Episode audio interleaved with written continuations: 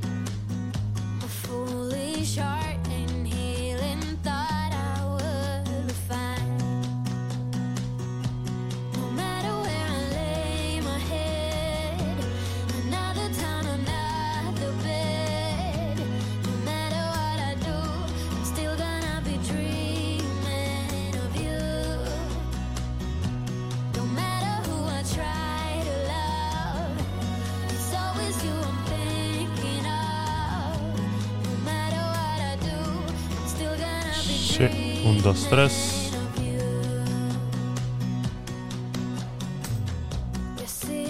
Hola, hola, hola, hola, hola, hola. Empezamos en un minuto, por favor.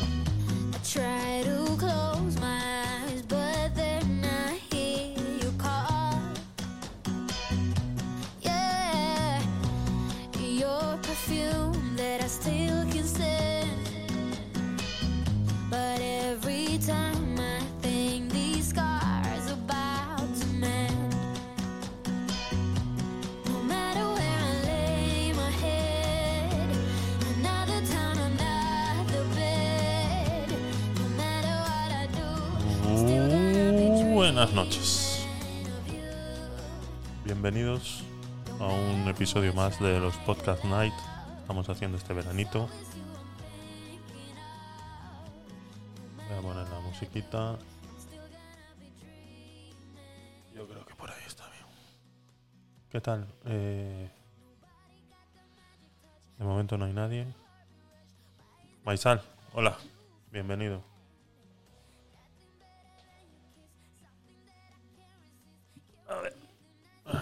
Bueno, pues ya sabéis cómo va esto. Eh, vamos a dar una vueltita por, por todas las, las noticias de, de la semana, recordar un poquito cómo está la situación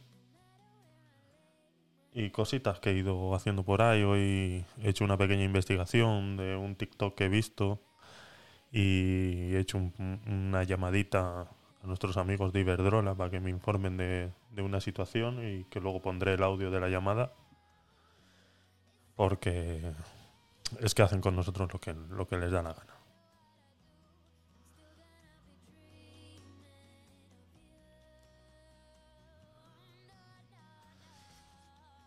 Recordaros que estamos en Twitch también.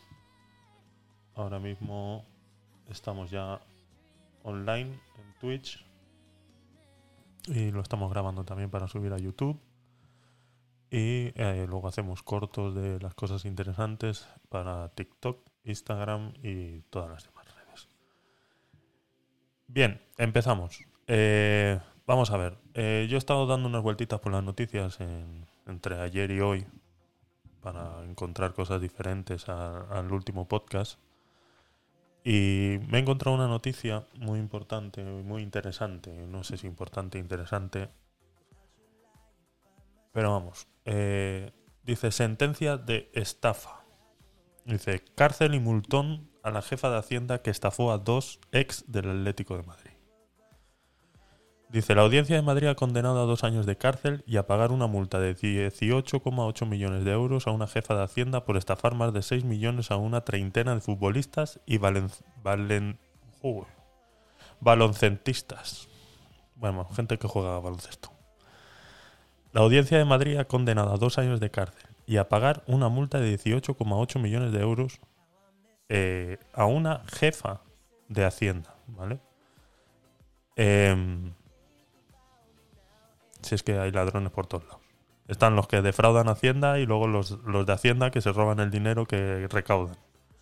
O sea, una locura. Lo que no entiendo es, porque más adelante dice que ella recibía los pagos, dice, dice, la sentencia a la que ha tenido acceso F considera a Leonor S.P.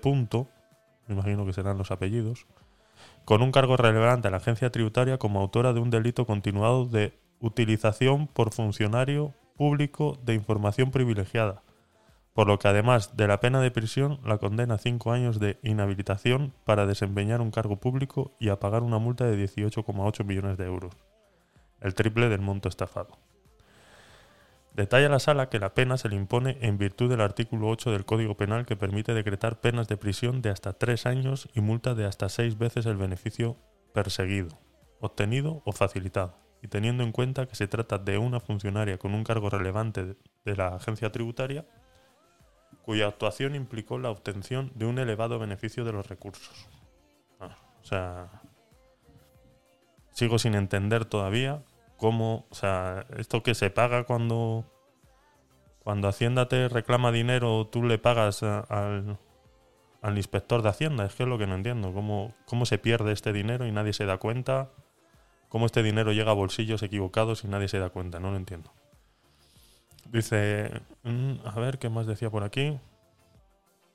Ah, bueno, han, han enjuiciado también a tres abogados que estaban implicados en la, en la historia esta y han sido condenados a ocho años de cárcel como autores de los delitos continuados de estafa y de falsedad en documento público, oficial y mercantil y de aprovechamiento de información privilegiada obtenida de un funcionario público, por los que también deberán pagar una multa de 12.000 euros cada uno. Esto sí, esto yo sí creo que van a la cárcel, ¿no? Como que cuando son ocho años ya tienes que ir a la otra. Al ser dos años ya no. No vas a la cárcel, pero bueno. eh, me imagino que pagará la multa y, y- y poco más. Es que había una parte por aquí que he leído cuando la estaba leyendo esta tarde que decía de apropiación indebida, ¿no? De- dice, además de las cuatro condenas, deberán indemnizar a Hacienda con 6 millones de euros más los intereses que corresponden. Habla de los tres abogados. Deberán también indemnizar a Hacienda Público con 142.000 euros.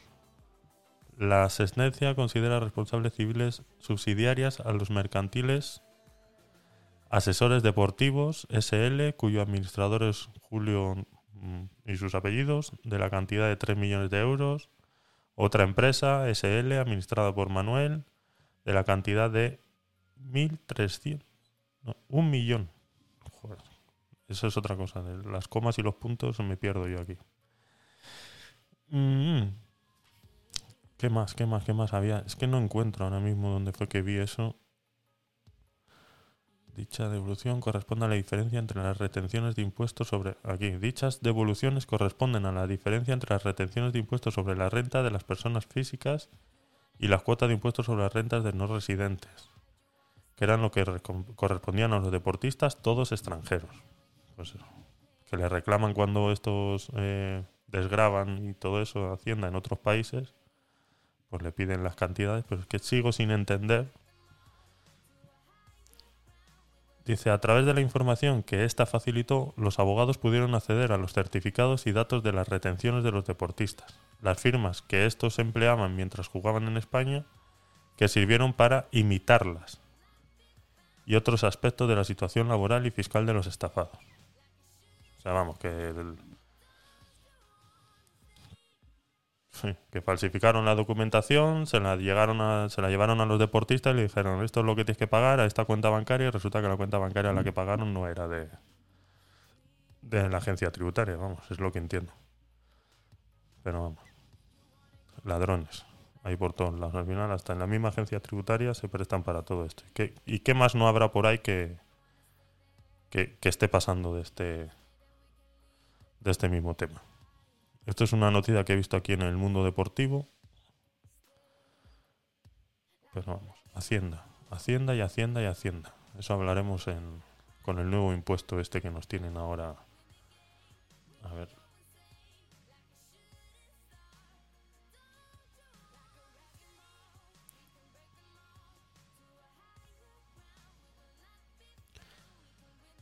Sí. Poco más tiene la noticia, la verdad que poco más. Tiene unas imágenes aquí supuestamente de los deportistas estafados, no sé quiénes son. Mm, desconozco el fútbol, así que no sé quiénes son. Vale, más, a ver qué más cositas había por ahí. He encontrado ahora en Twitter una noticia que dice muere. A ver, hola Maisal, te escuchamos. A ver. Gracias. Lo que no entiendo, cómo es que estos deportistas, bueno, los jugadores de básquet no tanto, un poquito más, pero los jugadores de fútbol ganan pasta, por lo general, tengo entendido. A ver, no soy yo un futbolero, pero ganando tanta pasta, como no se buscan buenos asesores? Quiero decir, seguro que tienen, tienen conocidos a su alrededor que les pueden echar una mano, ¿no? Para, para asesorarse bien y que no ser estafados. No sé. Sí, a ver, eh, yo me imagino que tendrán sus asesores y sus cosas, pero sí es verdad que acuérdate que está muy de moda esto de, sobre todo cuando son futbolistas extranjeros y tal, de ellos tener empresas mm, secundarias en, en los países donde ellos están y tal, y, y todo.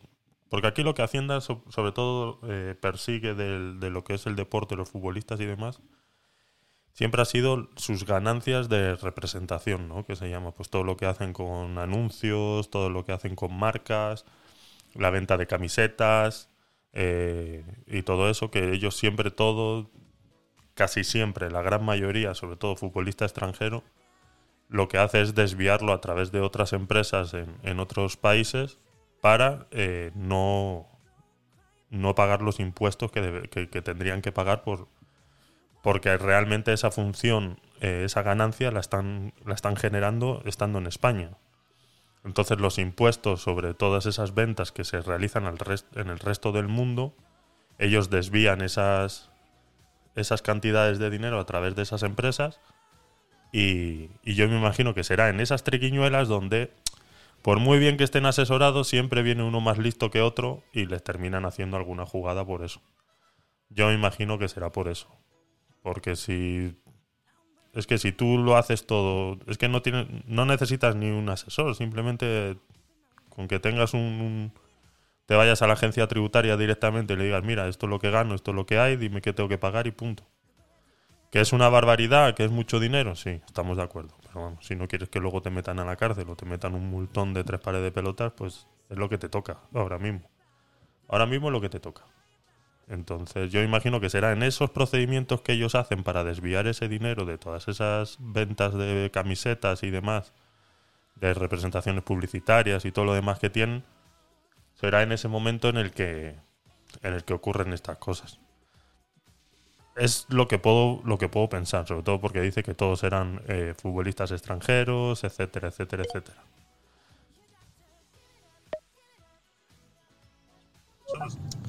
O sea, que les han estafado por intentar estafar a Hacienda. Eso es lo que Es- creo es lo yo, que he entendido, ¿eh? a lo mejor soy yo también un poco eh, de, de- de leer las cosas como me sale a mí de las narices. Pero vamos, que el ladrón que roba al ladrón no tiene 100 años de perdón o algo así. Bueno, no estoy muy de acuerdo con eso. Pero mm, bueno, mm, ya les está bien. Al menos han podido pillar a los estafadores y, y les van a meter un puro, ¿no? Así que, bueno. Eso es, eso es, sí. Los tres, eh, los tres abogados les han puesto ocho años de cárcel y a la responsable esta de Hacienda pues son dos años de cárcel y 10 18 millones de euros. Eh, tengo entendido, según las leyes actuales, que cuando es menos de dos años de cárcel eh, no entras en la cárcel, sino que simplemente pagas la, la multa que te pongan, en este caso serán los 18,8 millones, y, y bueno, y la inhabilitación que tiene como de, seis años que no puede trabajar en la, en la hacienda pública ni en ningún departamento público del Estado.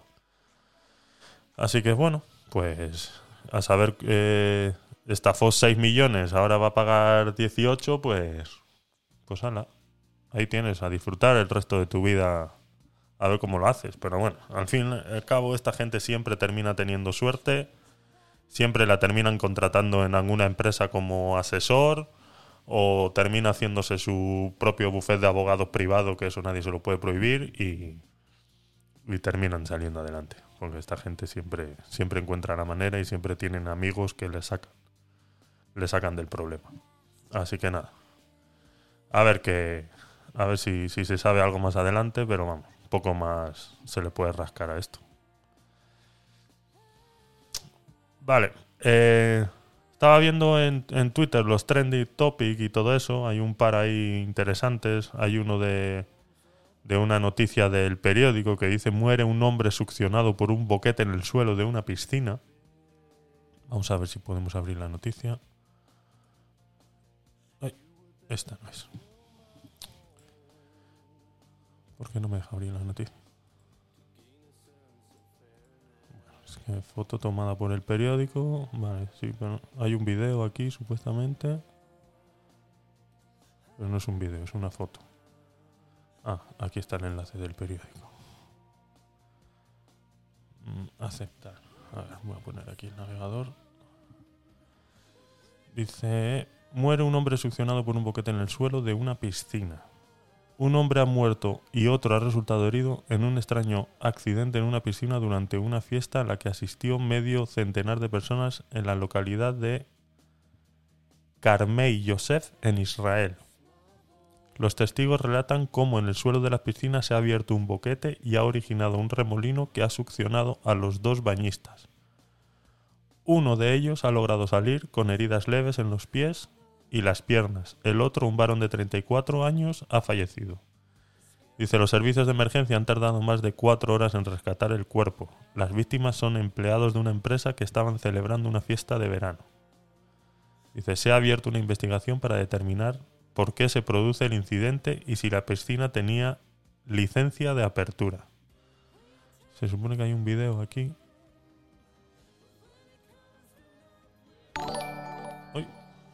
Alguien nos ha seguido en Twitch.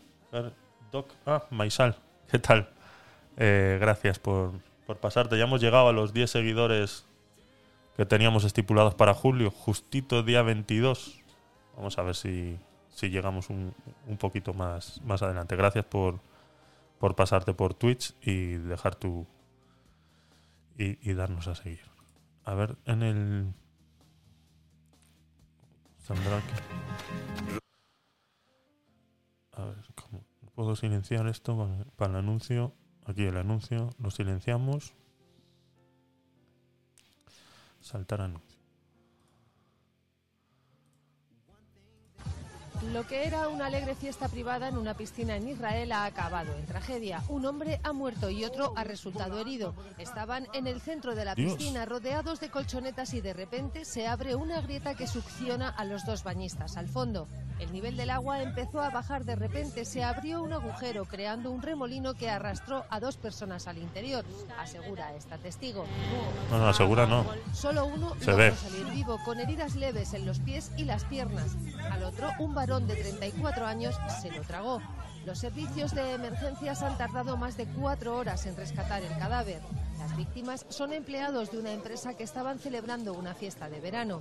Es un incidente muy inusual, asegura este rescatista. Todo ocurrió en segundos y ante la mirada atónita de las seis personas que en ese momento estaban en el agua, se ha abierto una investigación para determinar por qué se produjo el incidente y si la piscina tenía licencia de apertura. Vamos, lo mismo que hemos leído hace un, hace un momento, pero se ve, se ve claro en, en el vídeo que tienen aquí, se ve claro como qué pedazo de boquete se abre en, el, en la piscina. Es, es- está claro que, que eso es un, un fallo de construcción, habrán construido encima de algún riachuelo subterráneo o, o alguna tubería que, se haya reventado, que pase por debajo de, de la piscina y, por esa de esa manera pues eh, es que se puede crear eso porque es que si no no hay otra otra explicación de que de repente se abra un agujero en una piscina. A ver Meisal te escuchamos Claro, estas cosas pasan mucho en Israel. Piensa que es, es el, el punto neurálgico de las religiones monoteístas. ¿Qué pasa? Que la religión al final te acaba absorbiendo de tal forma que acabas ahogado. claro hay una hay una pelea ahí de religiones que claro al final al final termina succionado por la fe termina succionado por la fe muy buena apunte la verdad sí es increíble pues sí es eh, es luego te pasas por el por el vídeo si no estás no sé si estás ahí en, en Twitch ahora pero vamos eh, es, es, es increíble cómo se ve como el remolino ese que se genera ahí de succión. A ver, ¿qué más había en, en aquí en, en, en los trending topic?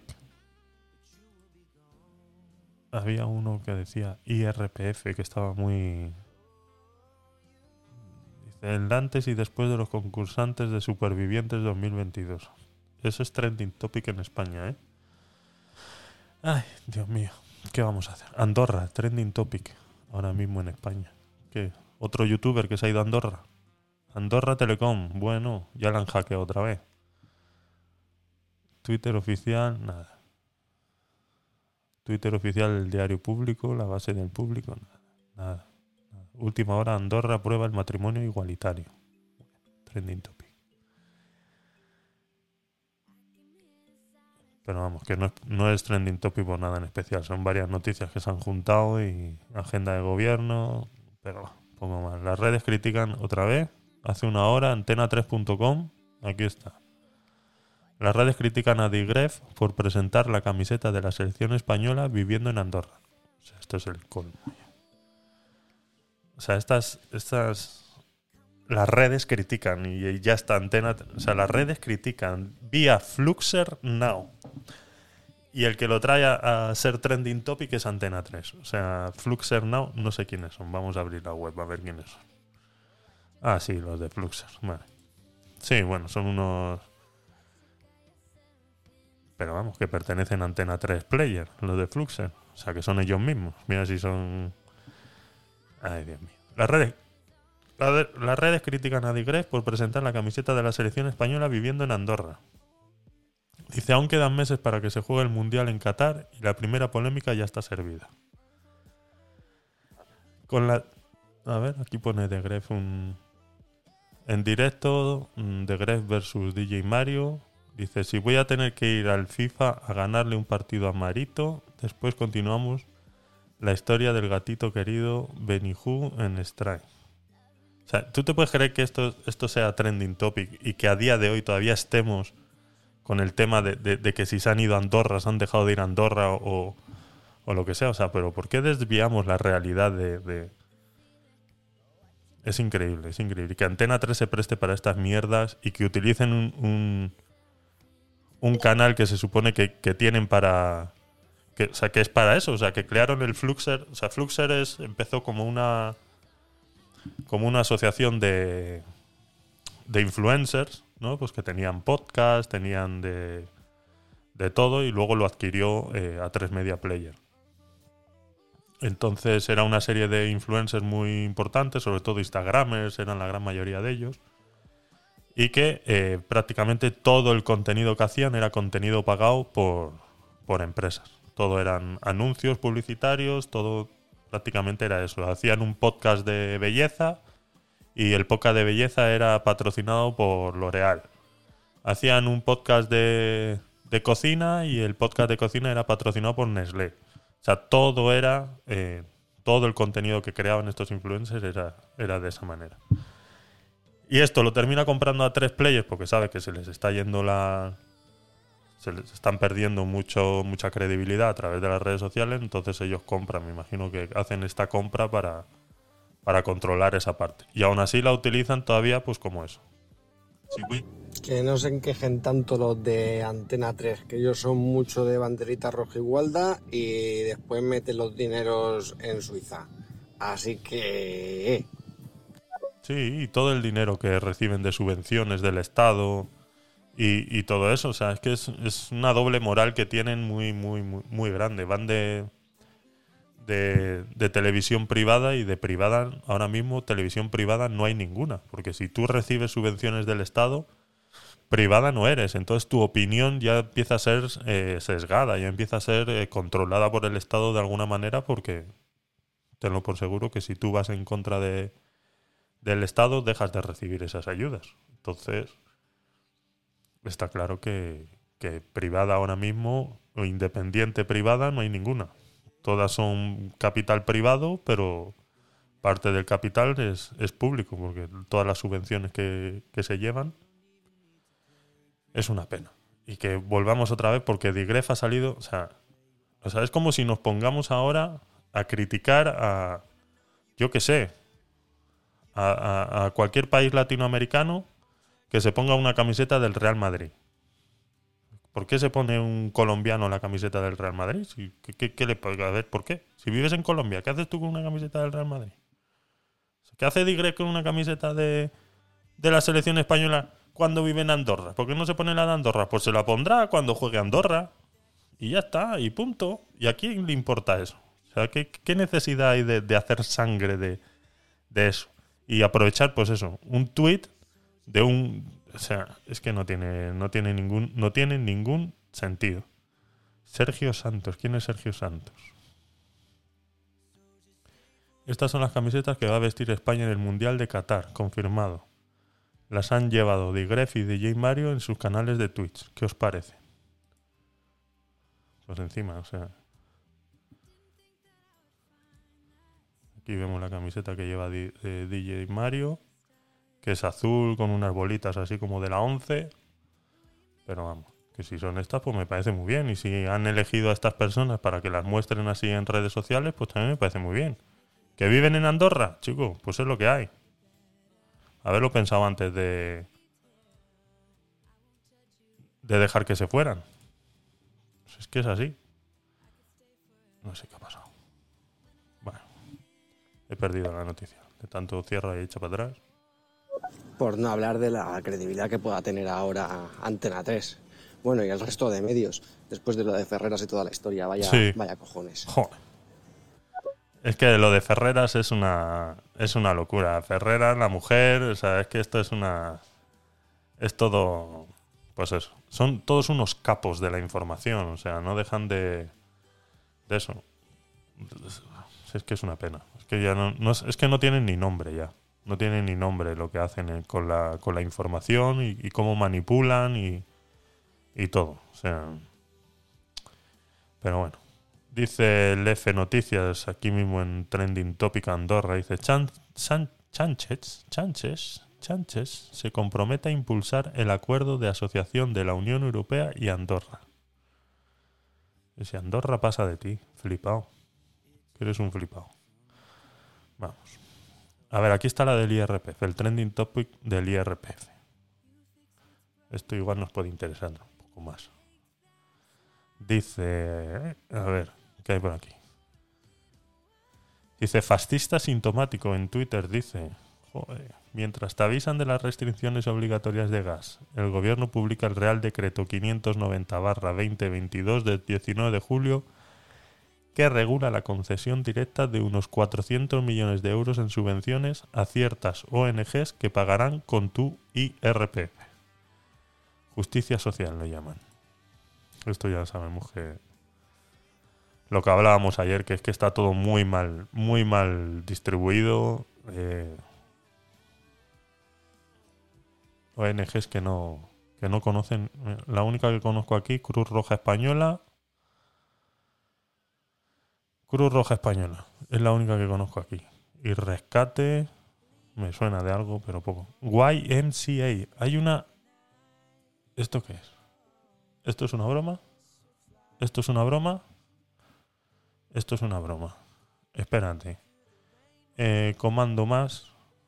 A ver si lo puedo ampliar. No me deja ampliar. Putas webs de Twitter ni pollas. O sea, lo amplío y se reduce la... Bueno, hay una ONG. Hay una ONG que se llama YMCA. A ver si puedo leer, porque es que no veo ni yo. A ver. Ay.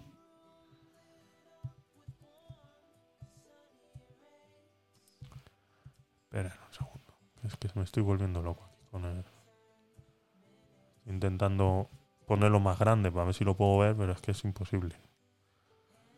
YMCA se llama la entidad de denominación abreviada. A ver, esperad un segundo, me voy a acercar un poco más a la pantalla. Cuantía total, un millón. ¿Y qué hace la ONG esta YMCA? Vamos a buscarla. Es que me hace mucha gracia el nombre que tiene. Que luego hay una cosa que me llama la atención. Quiero decir, entiendo la crítica que se le puede llegar a hacer a los youtubers y toda la historia de Isandorra y lo Sí. que tú quieras. Puedo Sí. entender la crítica. Lo que no entiendo es cómo, cómo critican tanto a los youtubers y no critican a la plataforma que se lleva el 50% de sus beneficios y que no sé siquiera si pagan impuestos en España. Decir, Seguramente que no. eh, lo están Exacto. generando en España, ¿no? ¿Por qué no Eso se es. queda en España cuando son los youtubers españoles? En fin. Eso es, ahí tienes toda la razón. Seguramente que no. Seguramente que no tributen en España todo ese dinero. Incluso, a ver, hay, hay cosas que quieren hacer el gobierno para hacer que todos estos youtubers, independientemente de vivan en Andorra o todo lo demás, paguen impuestos en España, porque la gran mayoría de los ingresos que ellos tienen son, son de España, por eso, por eso lo quieren hacer de esa manera. Les va a costar, les va a costar eh, pillarles eh, por ese sentido porque volvemos a lo mismo. Si lo más importante sería, el movimiento más importante que sería es, como tú dices, primero que obliguen a la plataforma de Twitch a tributar en España eh, todas sus ganancias, porque como dices, el 50% se lo llevan ellos.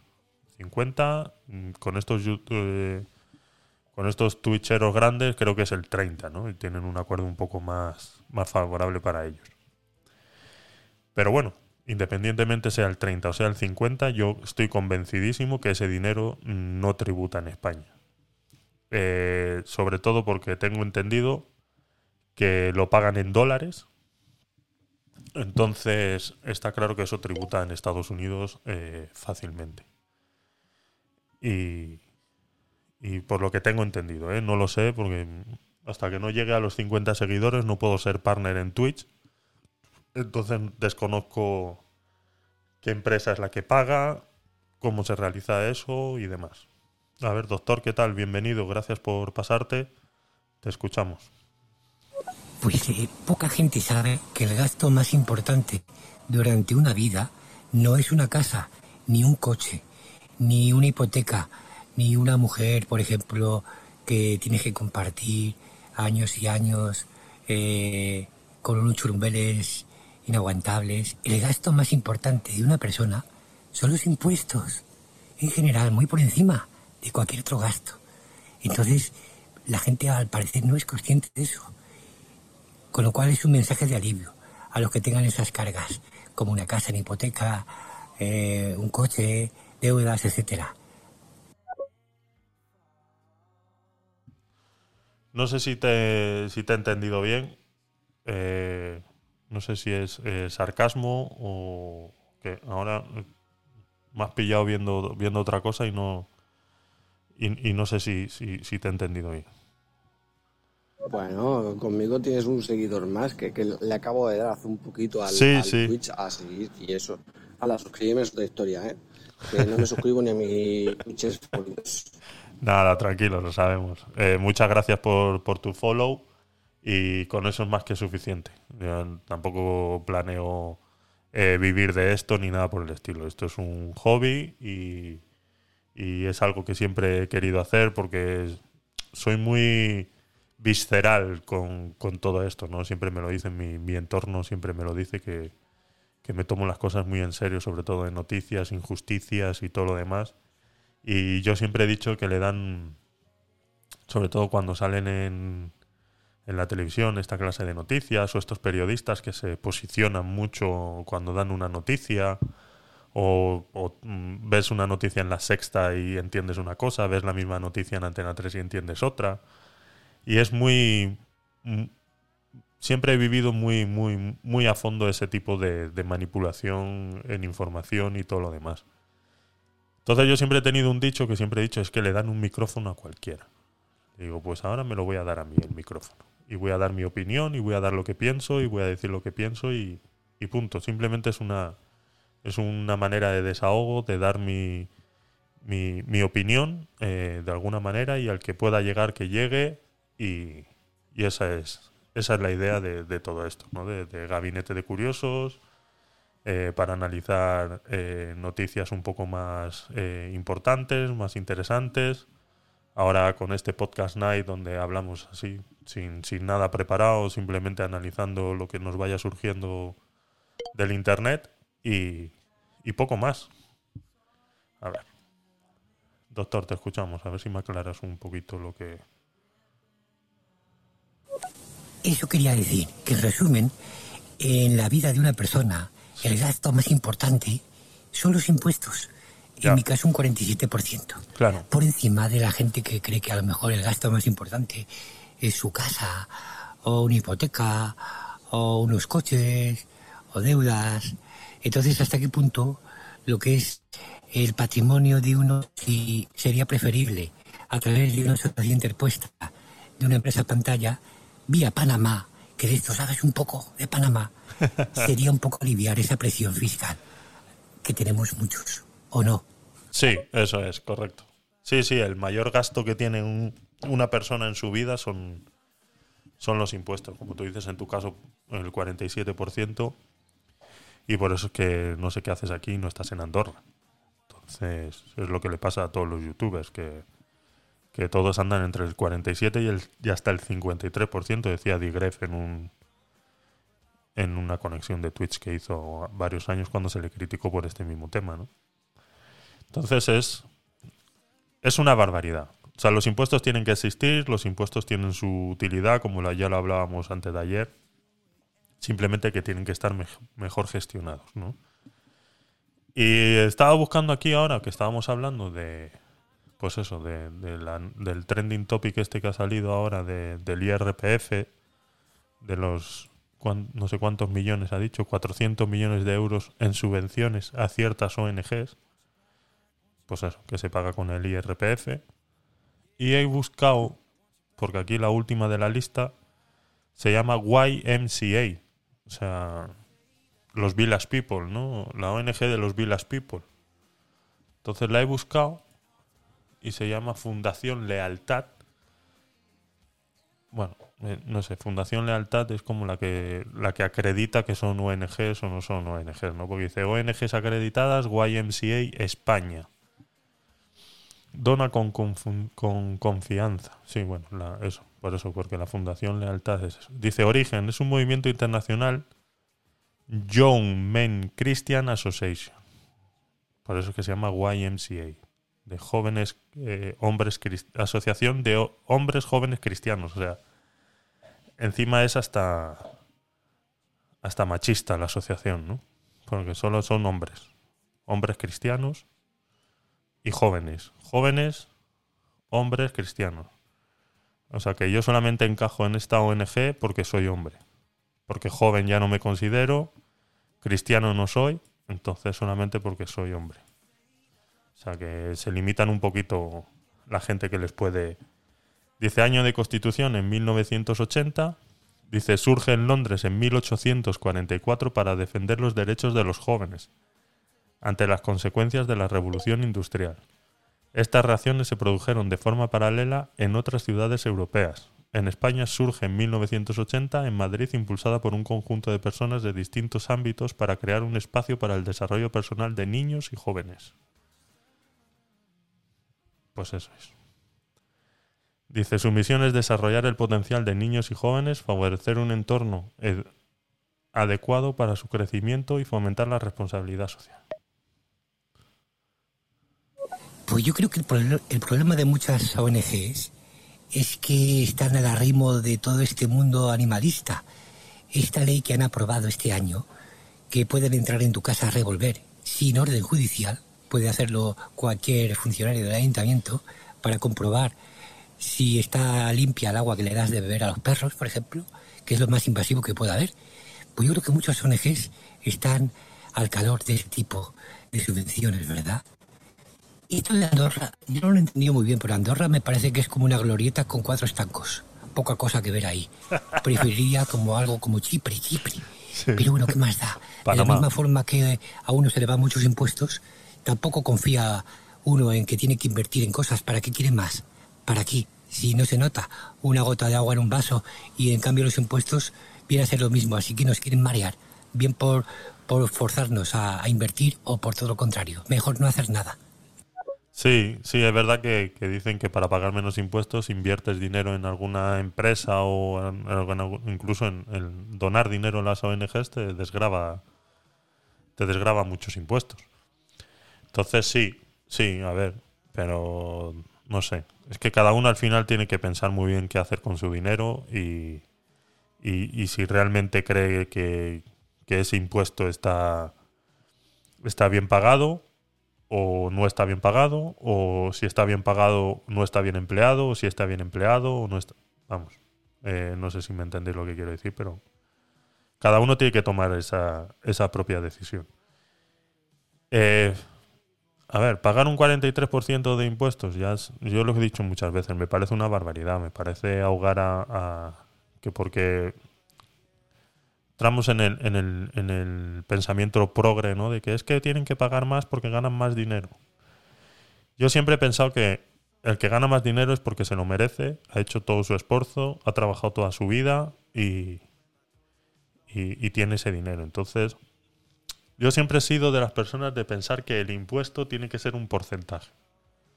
Entonces, si llegamos a la conclusión de que es un 15%, es un 15%.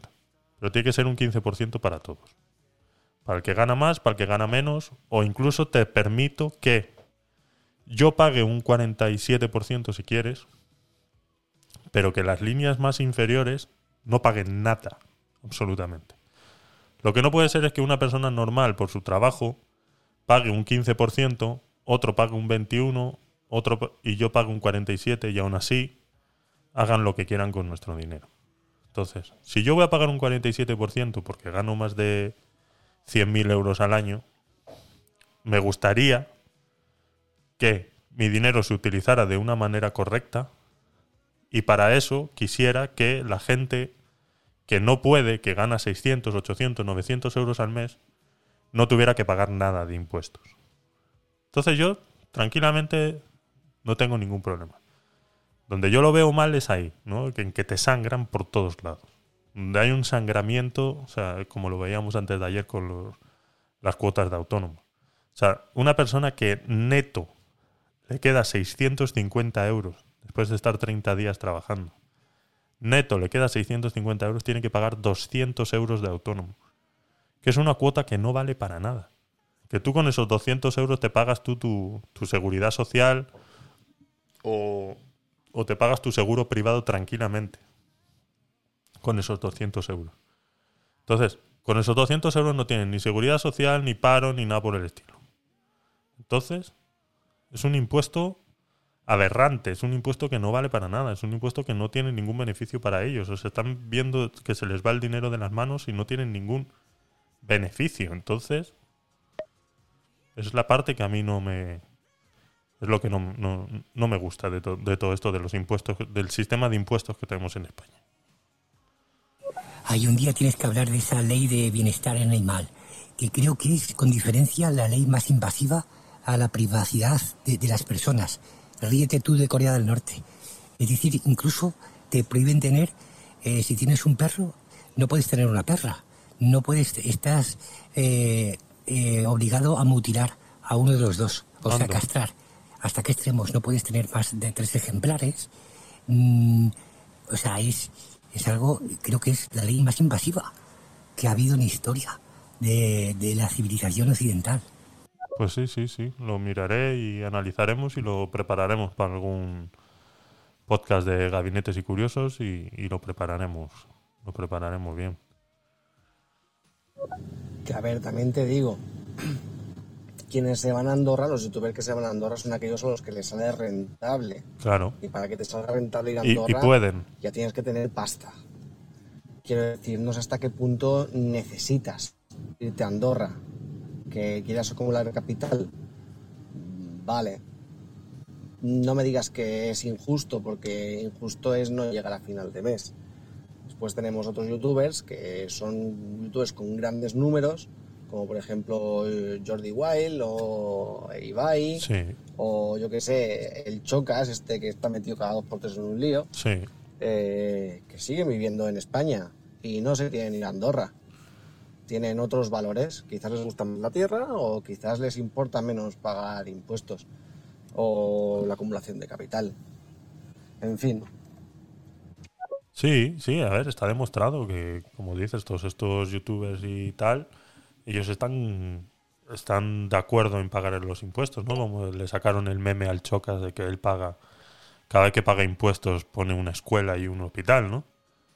Entonces, eh, sí, sí, a ver, sí, eh, vuelvo y repito, es como decía antes, cada uno tiene que tomar esa decisión, pero que una persona se vaya a Andorra no quiere decir que, que por eso sea mala persona, como le ponen en, las redes sociales o, o, todo eso, ¿no? Que como decían en, en la sexta, dice, chavales, a ver si abrís los ojos ya, que os están robando, decía el, el tío este de la sexta, la, de, la columna o la tarde de la sexta, no me acuerdo dónde fue. Que, que, lo decía así, dice, perdona, o sea, te están robando, ¿por qué?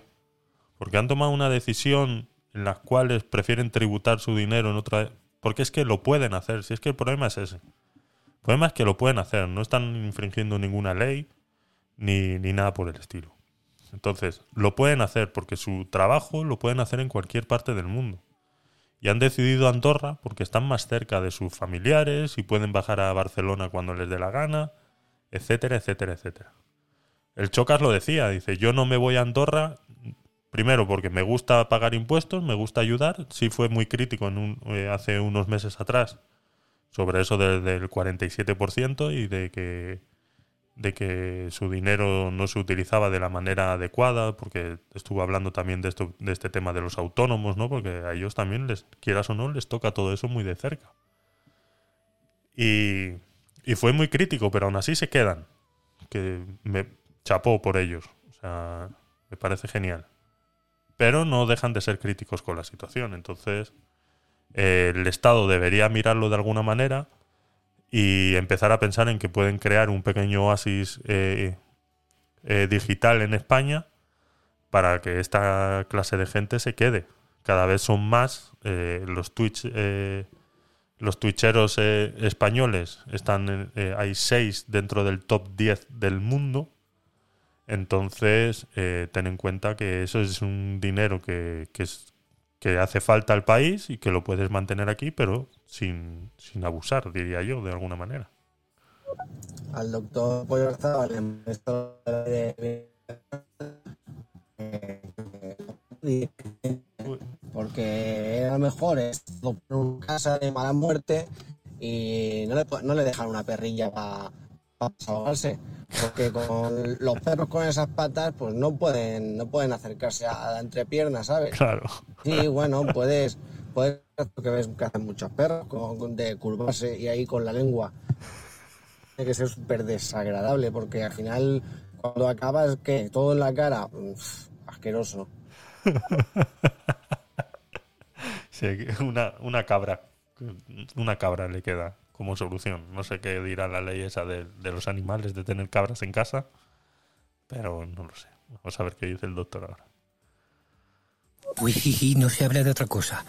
Incluso, por supuesto, las tiendas de animales, todas cerradas. Eh, gente que ha vivido en las pajarerías de toda la vida. Recordemos la película de Rocky, que se enamoró de la chica de la pajarería. Bueno, Sí. pues todo eso va a desaparecer. Eh, aquel que tenga, por ejemplo, tres perros, más de cinco ejemplares, tres perros y cuatro peces, que supere el número de cinco, tiene que formular el registro en un núc- núcleo zoológico, cosa que es una, un- una burocracia imposible para cualquier familia normal. Así que tiene que deshacerse de eso. So pena de ser visitado en cualquier momento, eh, allanamiento de morada legal por cualquier funcionario del ayuntamiento. En, eh, en nombre del bienestar animal. Hoy en día es imposible adoptar un perro o un gato sin que te revisen antes eh, la casa y te hagan un estudio psicológico. Sí, sí. Es, es, es igual que querer adoptar un niño. Igual. Tienes que hacer los mismos trámites y, y, y todo. A ver, te escuchamos, doctor. No, no, Maizal, no digas eso. Primero no es una perra, es una oveja. Y atrás, si, si bien es cierto que atrás la oveja tiene como una ventosa que chupa hacia adentro y es la gloria bendita, eh, eso yo no he hecho nada con ahí. No tenéis pruebas, no tenéis ninguna prueba de eso. O sea que son infamias, que ya quisieran muchas, muchas chicas tener lo que tienen ahí las ovejas. Madre mía. Es que de verdad. Ay, Dios mío. Kader, ¿qué tal? Eh, veo que llevas un ratillo ahí. ¿Qué tal? Eh, participa en lo que veas conveniente. Ya ves que estos dos se pelean entre ellos. Cada vez que estamos aquí, se pelean entre ellos. Más, eh, la ONG está, vamos. No sé, dice que tienen unos gastos de 13 millones de euros. Dice aquí que son el ámbito geográfico es Estados Unidos, Perú, Colombia, Alemania, España. Pero vamos, gastos de 13 millones de euros y las subvenciones de aquí de España es de un millón. Pero bueno, es lo que, lo que hay. A ver cuánto... Vale. Ahora en un... A ver, Maisal, te escuchamos mientras busco lo que quiero Y enseñar. respecto a los youtubers, porque se ha querido focalizar en el tema de los youtubers, pero en realidad eh, los youtubers no aportan tanto. O sea, parece que se vayan a ir los youtubers y se vaya a caer el país. Sí, exacto. Y no es así. El problema que tienen los youtubers son- es, el problema que tienen muchísimos, muchísimos, ay, ¿cómo se dice? Eh, eh, coño, autónomos en este país, que pagan una barbaridad de impuestos. Eso es. Porque luego donde está el problema son esas grandes fortunas que, que esconden la pasta fuera y que sí que lo hacen de forma ilegal o muy en la, en la línea roja. Sí, Y, y de eso no, se, no interesa hablar tanto, porque al fin y al cabo también son los que financian los medios. Y claro, lo que interesa es apartar la mirada y, y que nos fijemos en otra cosa. ¿Y qué es lo mejor que nos podemos fijar? Pues en esos cuatro niñatos que son para la, para la televisión, no digo que lo sean, yo no digo que lo sean, pero, pero bueno, ahí está la cuestión.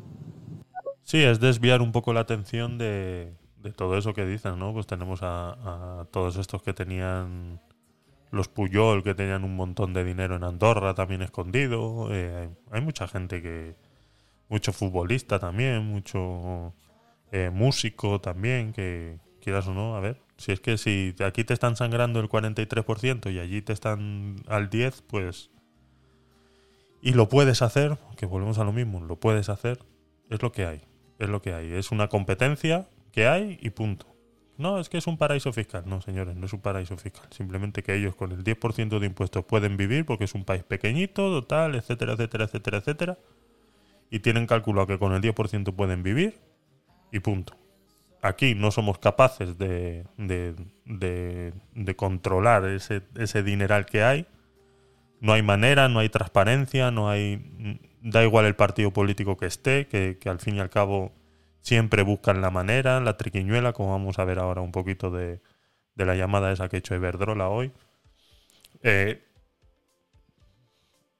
es eso, es eso, es, lo que hay. Eh, sí lo decía Digref en, cuando se estuvo defendiendo de estas situaciones, decía, dice, yo llevo 10 años en, en YouTube y no sé cuántos en Twitch. Dice, yo no sé lo que va a durar esto. Yo no sé el día de mañana si esto va a seguir, no va a seguir. Yo entiendo que esto no es un trabajo como uno cualquiera. Todo esto era lo que decía Digref, ¿no? Dice, yo estoy viendo cómo eh, mi dinero sea eh, lo más eh, efectivo posible en ese momento. Entonces, si yo me, me puedo ahorrar unos impuestos y regenerar con ese dinero, pues es lo que está haciendo. Entonces, como dice, igual de aquí a 5 o 6 años desaparece Twitch y ellos se quedan en la nada.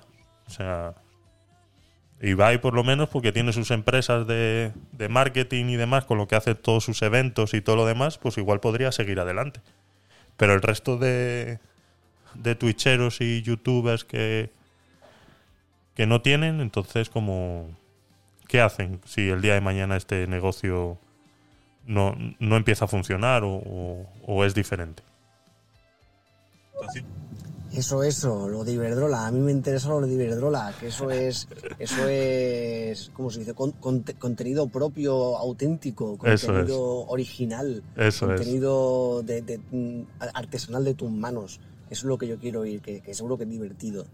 Sí, es, es, es muy curioso. Si queréis, eh, voy a ir preparando los audios. Son las 11 y 23. Vamos a darle un poquito más de hype, como hace Digref en sus vídeos. Vamos a darle un poquito más de hype. Así te mantengo aquí un poquito más, Maisal, porque si no te me vas a ir después de esa noticia.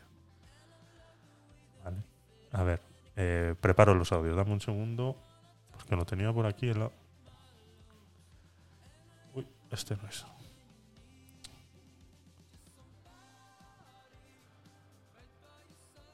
A ver.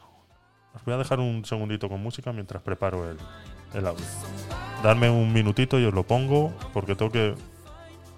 He venido tarde aquí al, setup y no...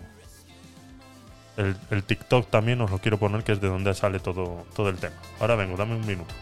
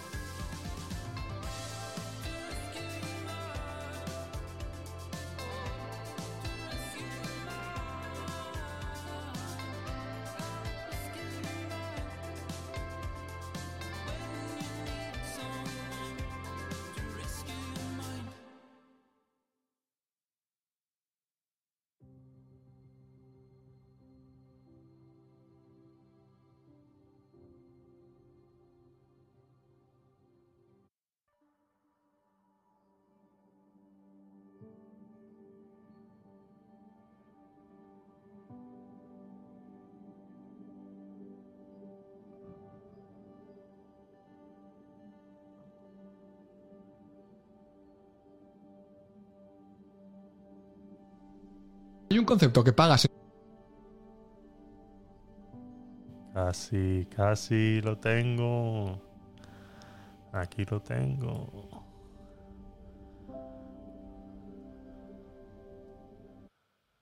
Aquí lo tengo. A ver. Esto no sé por qué se ha cambiado la música.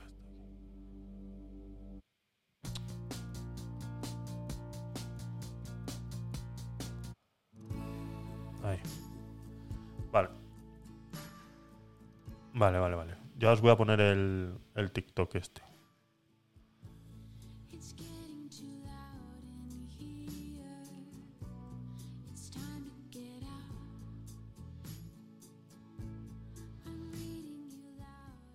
Os pongo el TikTok. Si en Twitch lo vais a, lo vais a ver, si, si estáis en Twitch. Y si no, eh, con escucharlo es más que suficiente porque tampoco hay mucho que hay mucho que ver. ¿Vale? Esto es un TikToker que se llama Ahorrar Luz. Él suele hacer directos en TikTok eh, donde tú le envías una foto de, de la factura a unos canales de Telegram que tiene y él pues te la analiza y te lee la factura y te tal, ¿no? Entonces eh, sacó uno eh, hace unos días atrás y es el siguiente, ¿vale? A ver.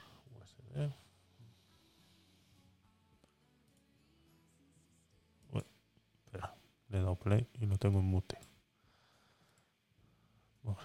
Hay un concepto que pagas en tu factura de luz y que no gastas tú, lo gastan otros y tú lo pagas. Desde este mes de abril de 2022 nos aparece un nuevo concepto en la factura de luz, la financiación del bono social. La gente lo está pagando y no sabe qué es. El bono social es una ayuda que se le da a familias vulnerables y lo que se hace es pagar una parte de su factura de luz porque se supone que ellos no la pueden pagar. Pues esta ayuda en lugar de pagarle al gobierno o pagarle a las eléctricas de sus beneficios, nos la está repercutiendo en algunas facturas de luz y somos nosotros los consumidores los que estamos pagando esa ayuda de esa gente. Y un concepto Bono social, un nuevo concepto. Ir a buscar todas vuestras facturas de luz y buscar si tenéis este nuevo concepto que se llama bono social, financiación del bono social, eh, y el cual repercute en mi caso, ¿vale? No es en todos igual. En mi caso son 92 céntimos al mes, lo he estado mirando yo en mi factura. Y he hecho una pequeña llamadita a Iberdrola para ver qué me comentaban sobre este tema. Y os lo voy a poner ahora el audio de Iberdrola.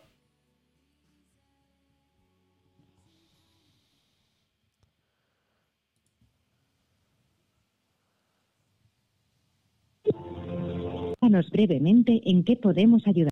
Espera, estaba adelantado. Vale. Bienvenido a Iberdrola. Para asegurar la calidad de nuestros servicios, es posible que su llamada sea grabada. Bla, bla, bla, bla, bla. Por favor, díganos brevemente en qué podemos ayudarle. Consulta con factura. Para tramitar su solicitud, vamos a tomar sus datos. Diga de uno en uno los dígitos del DNI del titular del contrato. Si se trata de un CIF o tarjeta de residencia, diga también las letras. ¿Es correcto? Sí. Diga de uno en uno los cinco dígitos del código postal del punto de suministro sobre el que quiere realizar la gestión. Su consulta está relacionada con su contrato de electricidad o de gas. Electricidad. Un momento, por favor. Su llamada va a ser atendida por un agente. En breve atenderemos su llamada. En estos momentos todos nuestros agentes están ocupados. Por favor. 15 espere. minutos de espera. Atenderemos 15. su llamada lo antes posible. me tuvieron 15 minutos de espera. ¿eh? Esto lo hablábamos en un podcast también de la nueva ley de, de atención al cliente, que hablaban de que la nueva ley les obliga a ellos a mantenerte menos de 3 minutos en espera. Bueno, pues he estado 15. He tenido que cortar 15 minutos del audio para, para hacerlo, para resumirlo. O sea, la llamada ha durado 25 minutos en realidad y todo cortado, todo son 5 minutos de audio. Nuestros agentes siguen ocupados. Por favor, espere.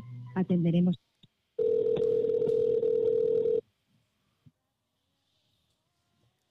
Hola, buen día. Le habla Alejandra. ¿En qué le puedo colaborar? Hola, buenos días Alejandra. Eh, tengo una consulta sobre la factura de electricidad que me está llegando últimamente. Hay un apartado nuevo eh, que desconozco por qué, por qué se está dando. Es sobre Claro un- que sí. Sí, dice financiación bono social. Me están cobrando casi un euro todos los meses y quisiera saber a qué se debe eso porque yo no he recibido ningún bono social ni nada por el estilo. Vale, mira, eso se debe a un decreto real del año pasado. Sí, Eh, vamos, ya le voy a dar la fecha exactamente. Entonces, es un decreto real como medida que tomó el gobierno por todo lo que está pasando. Entonces, ¿qué pasa? El gobierno, digamos, financia el bono social de las personas más vulnerables, ¿sí? sí, Y en ese caso, pues por lo que ha pasado de la guerra, el COVID y todo eso, digamos que el gobierno para eh, sobrellevar esa situación implementó un nuevo decreto real que pues como usted sabe es algo que ellos imponen correcto. y es que le cobran a todas las personas de todas las comercializadoras pues un pequeño margen para ellos poder, digamos, de alguna forma sobrellevar la situación. Entonces es algo que se le cobra a todas las personas, pero no es algo como tal Iberdrola que le hace ese cobro, sino el gobierno, ¿sí? Entiendo. O sea, me está diciendo que hay un... re- ¿Me puede decir cuál es el Real Decreto que estipula eso? Claro que sí, ya se lo Por voy favor. a indicar. Permítame un momento, por favor. Indíqueme el DNI del titular, por favor. Claro que sí. Indíqueme, por favor, los apellidos del titular. Vale, y la dirección donde tiene el suministro. Perfecto. Y por favor, indíqueme el número de móvil que tiene registrado en el sistema. Vale, don Francisco, para mantener su base de datos actualizada, ¿desea mantener ese número móvil? Sí, correcto, es el único que tengo, no tengo más. Vale, también tengo un correo. Entonces, permítame un momento, por favor, y ya le voy a decir dónde encuentra ese decreto, ¿vale? Vale, muchas gracias. Vale. Me dejó a la espera otros otros cinco o seis minutos más y al final, pues bueno, eh, nos dice cuál es el, el Real Decreto que ahora nos lo va a decir.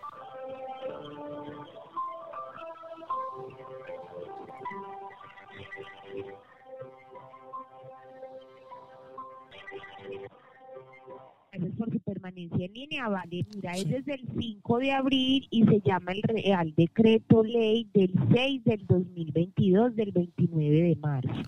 Muy bien, vale, pues le echaré, ¿Vale? le, le echaré un vistazo. Sí, por favor, para que se informe, es, es- adopta pues medidas urgentes, como le decía, en el, en el marco del Plan Nacional de la respuesta a las consecuencias económicas y sociales, ¿vale? Vale, ¿me lo puedes repetir y lo apunto, por favor? Claro que sí, decreto, decreto real 6 del 2022, Re- Decreto Real 6 de 2022, o sea, barra 2022, ¿sí? exacto, de 29, del 29 de marzo. 29 de marzo. Vale. Vale, muy bien, pues muchas gracias, era, era lo que necesitaba saber. Perfecto, es con mucho gusto, que tenga un feliz día, hasta luego. Hasta luego, gracias. Pues eso, eso ha sido. Eh, no he querido continuar con la queja porque me gustaría saber si, si hay alguna manera de eliminarlo o lo que sea. Al mencionarme el Real Decreto ya me he tenido que frenar un poco. Eh, he estado averiguando si es cierto lo que me está diciendo. Pero entramos en una serie de ambigüedades muy, muy, muy, muy grandes. Tengo aquí el Real Decreto 6-2022 del 29 de marzo. He hecho búsquedas de bono social.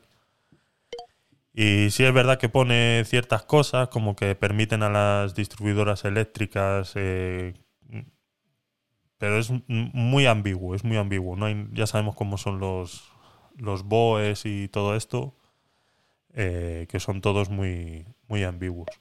Entonces, eh, es así, es quieras o no, es un, como he puesto en el título, es un nuevo impuesto que nos han pasado desde marzo, desde abril, y calladitos, ¿no? Dice el, Real Decreto Ley 6 barra 2022 del 29 de marzo por el que se adoptan medidas urgentes en el marco del Plan Nacional de Respuesta a las consecuencias económicas y sociales de la guerra de Ucrania.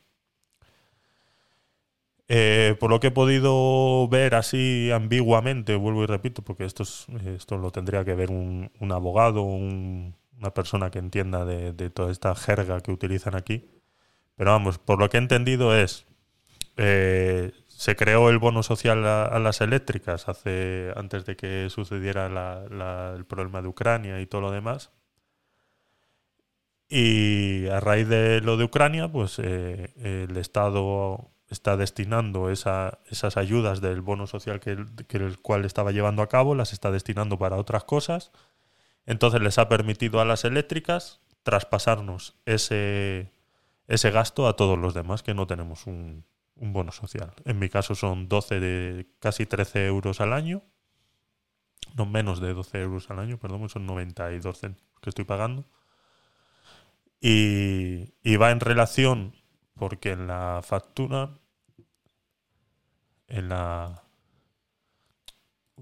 ups, en la factura habla de un porcentaje de kilovatio hora día por 30 días, o sea que me imagino que será en relación a lo que tú consumas también, pagarás más del bono social o menos. Y en mi caso, pues esos son 92 céntimos. Así que, ¿qué os ha parecido? Os escucho. Veo que habéis mandado cuatro audios mientras estaba, estaba el audio. A ver qué, a ver qué me contáis. Ay, en ese tipo de llamadas hay un momento que dicen, vamos a pasarle con uno de nuestros agentes. Y entonces uno piensa, no, no, quiero continuar con el robot. Pero dice después, todos nuestros agentes están ocupados. Y confesad si no pensáis como yo, que os imagináis todos los agentes en una habitación llena de juguetes y están jugando con camiones y cochecicos, incluso con algún gato. ¿No pasa lo mismo que a mí? Sí.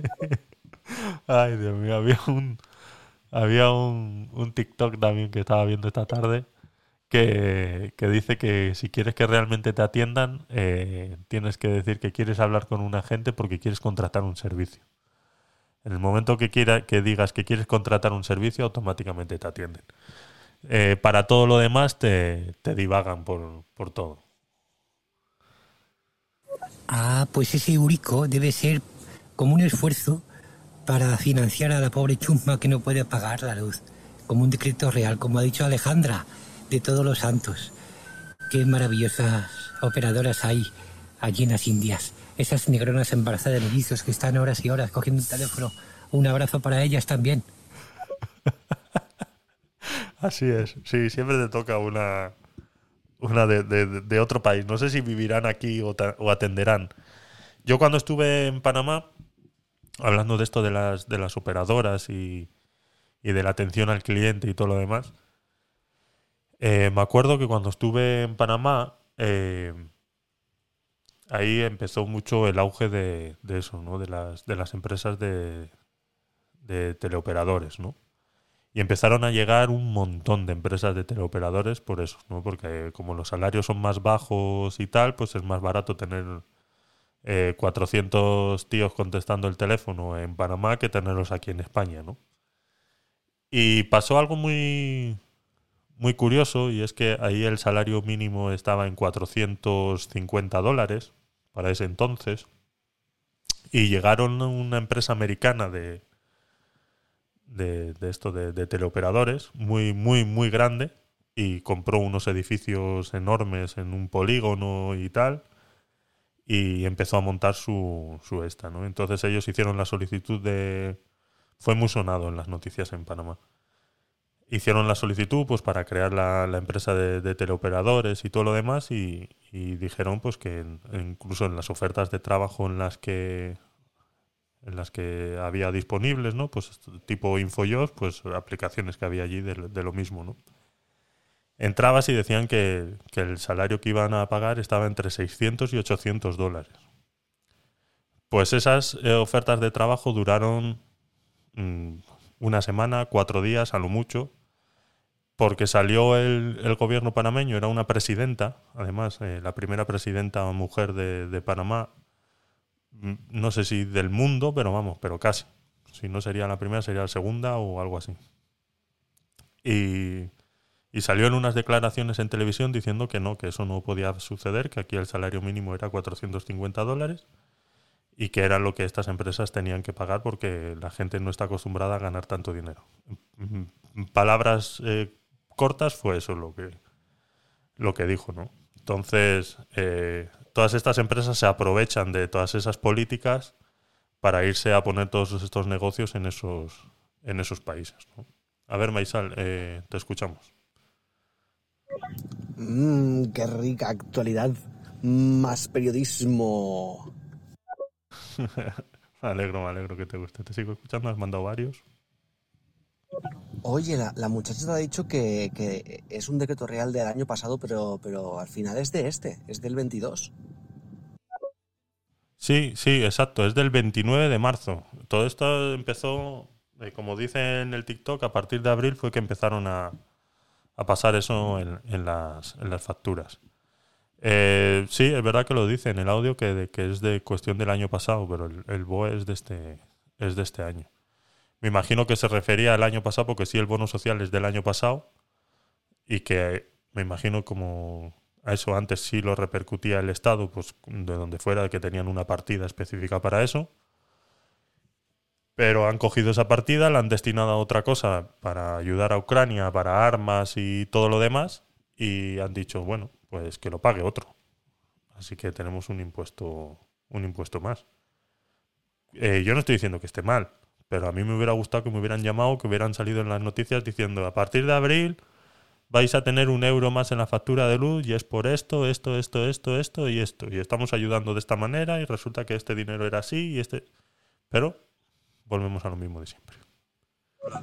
También tengo entendido que no sé si se ha propuesto o se ha aprobado una ley para, para que las compañías eléctricas no carguen sus impuestos al- a los usuarios.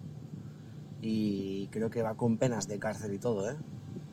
No estoy seguro si, se ha aprobado o si se ha propuesto.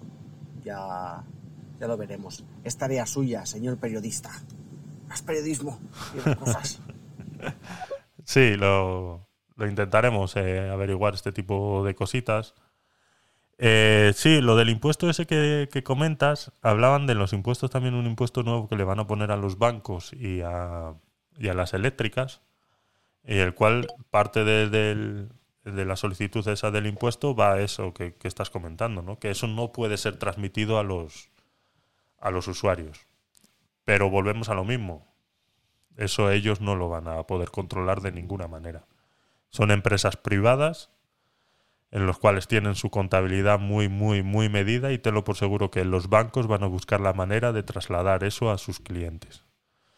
Igual no es de la manera más burda y sencilla que sería, pues eso, ponerte una tasa a todas las cuentas de banco y tal, ponerte una tasa como ya la ponían y la tuvieron que quitar hace muchos años porque estaban perdiendo clientes por, por, eso, por tener cuentas abiertas menos de 3.000 euros, eh, veías que te cobraban 30, 25 euros todos los meses de mantenimiento de cuenta, ¿no? Ya lo hacían, o sea, todo eso ya lo hacían. Entonces, tenlo por seguro que van a encontrar una manera de, de poder traspasar ese, ese impuesto que se le va a imponer a, las, a los bancos y a las eléctricas de alguna manera. Si ya el mismo Estado, a través de reales decretos, nos imponen estos, estos impuestos, pues imagínate qué podrán hacer las eléctricas, ¿no? En los comentarios de, de TikTok de, del muchacho este había alguno que decía, no, si es que eso ya no lo vienen cobrando desde hace mucho, solamente que ahora lo han separado, ¿no? Lo han desglosado. ¿Qué necesidad hay de si ya, o sea, si ya lo venían y, que venía impuesto ya en, en el kilovatio hora de alguna manera, ¿qué necesidad hay de desglosarlo ahora? Para que parezca que ha bajado el kilovatio hora, te lo sacan del kilovatio hora y te lo meten en, pues mañana subirá dos céntimos el kilovatio hora y te subirán el impuesto de ese que les están imponiendo. Y los bancos, pues en vez de cobrarte dos euros por una transferencia al extranjero, pues te cobrarán 2,50. Y eso quieras o no, el gobierno no lo puede, no lo puede controlar, porque por, nadie va a decir, no, es que esto es por el impuesto, ¿no? Señores, ha subido, es un gasto que tenemos adicional, ha subido y punto. La inflación, Ucrania y el calentamiento global. Así mismo como el Estado utiliza a Ucrania de, de, consecuencia económica, como dice aquí, dice el, el Plan Nacional de Respuesta a las Consecuencias Económicas y Sociales de la Guerra de Ucrania. O sea, consecuencias económicas son que hemos gastado dinero enviando armas y las consecuencias sociales son que hemos recibido refugiados de Ucrania. Ya está. O sea, no me lo pongas a mí como que esto... O sea, entonces, el, eh, si mañana viene una guerra, ¿sabes qué? A lo que voy es que es, es todo tan poco transparente, tampoco que todos son, lo veo como mentiras, una tras otra, intentar tapar un, movimiento de dinero que no saben cómo hacerlo. ¿No tenemos una partida ya destinada a las Fuerzas Armadas? ¿Cuánto es esa partida que tenemos destinada a las Fuerzas Armadas? ¿Por qué cada vez que hay un incendio y sale la UME a ayudar es como si nos estuvieran haciendo un favor? Perdona, o sea, es parte de su trabajo. ¿Por qué parece que nos están haciendo.? No, pues es que ha tenido que venir la UME a apagar el incendio. Cojones. Y todas esas. que están todo el día metidos en el cuartel haciendo qué? Como dice el doctor, jugando a los camioncitos y, y demás. Pues es que no lo entiendo. Entonces, todas esas partidas que ya existen millonarias de eso, de seguridad del Estado, de las Fuerzas Armadas, todo eso, ¿qué está pasando con ese dinero? Que ahora pasa un problema con Ucrania, mandamos armas y son, son consecuencias económicas. Entonces, la ayuda que había del bono social que lo pagaban ellos, ¿de dónde salía? Que ahora no lo pueden pagar y lo pagamos nosotros. Pues esto es lo mismo. O sea, al final ellos le van a imponer un impuesto más a las eléctricas para ellos recibir más dinero, pero que al final los que los vamos a pagar vamos a ser nosotros. Y ya está, no hay más. O sea, es que es así. Tarde o temprano todo eso se repercute. Toda la ayuda social está de los 400 euros a los jóvenes. Pues esa presidentita de El Salvador, en el fondo lo hizo por el bien de ellas. Porque, ¿para qué iban a gastar? ¿En qué se iban a gastar esa diferencia del sueldo mínimo? Eh, esos 200 dólares más, en cosas que en el fondo no iban a necesitar, cosas para zorrear, imagino. Pero yo no sé, yo creo que las trabajadoras tenían derecho a cobrar esos 600 dólares. Así que es una nefasta presidenta aquella, mucho mejor el que hay ahora en El Salvador, que compró los bitcoins a 32.000. ¿eh? Mucho mejor él. En, en Panamá era, doctor, en Panamá. Pero sí, es, es, es una nefasta, nefasta idea y es mantener a su gente en, en unos niveles en los cuales puedan ser controlados y, y tal, y se ve a esos niveles, ¿no? Cómo viene una empresa a intentar hacer... eh, pues eso, o sea, ya había bastantes empresas de telecomunicaciones, ¿no? De, teleoperadores. Y vino esta, pues eso, con la necesidad de que yo necesito 400 personas y tengo que competir en un mercado en el que si es- les están pagando 450, pues yo puedo pagar 600 y traerme a 400 de donde sea, de otras empresas, y traérmelos a la mía, y es una competencia justa. Pero claro, eso en un país tercermundista como Panamá no estaba bien visto. La presidenta de, Panamá pues no lo vio bien, incluso les prohibió pagar esos, esos sueldos. Entonces, claro, la empresa al final dijo, bueno, pues si encima me están obligando y me voy a ahorrar 200, 200 dólares más por persona, pues nada, pues esto es lo que hay. Bienvenidos a Panamá. A ver, te escuchamos, Maisal. Entiendo. A ver, sí que es verdad que la UME se tendría que utilizar en, en- en casos extremos.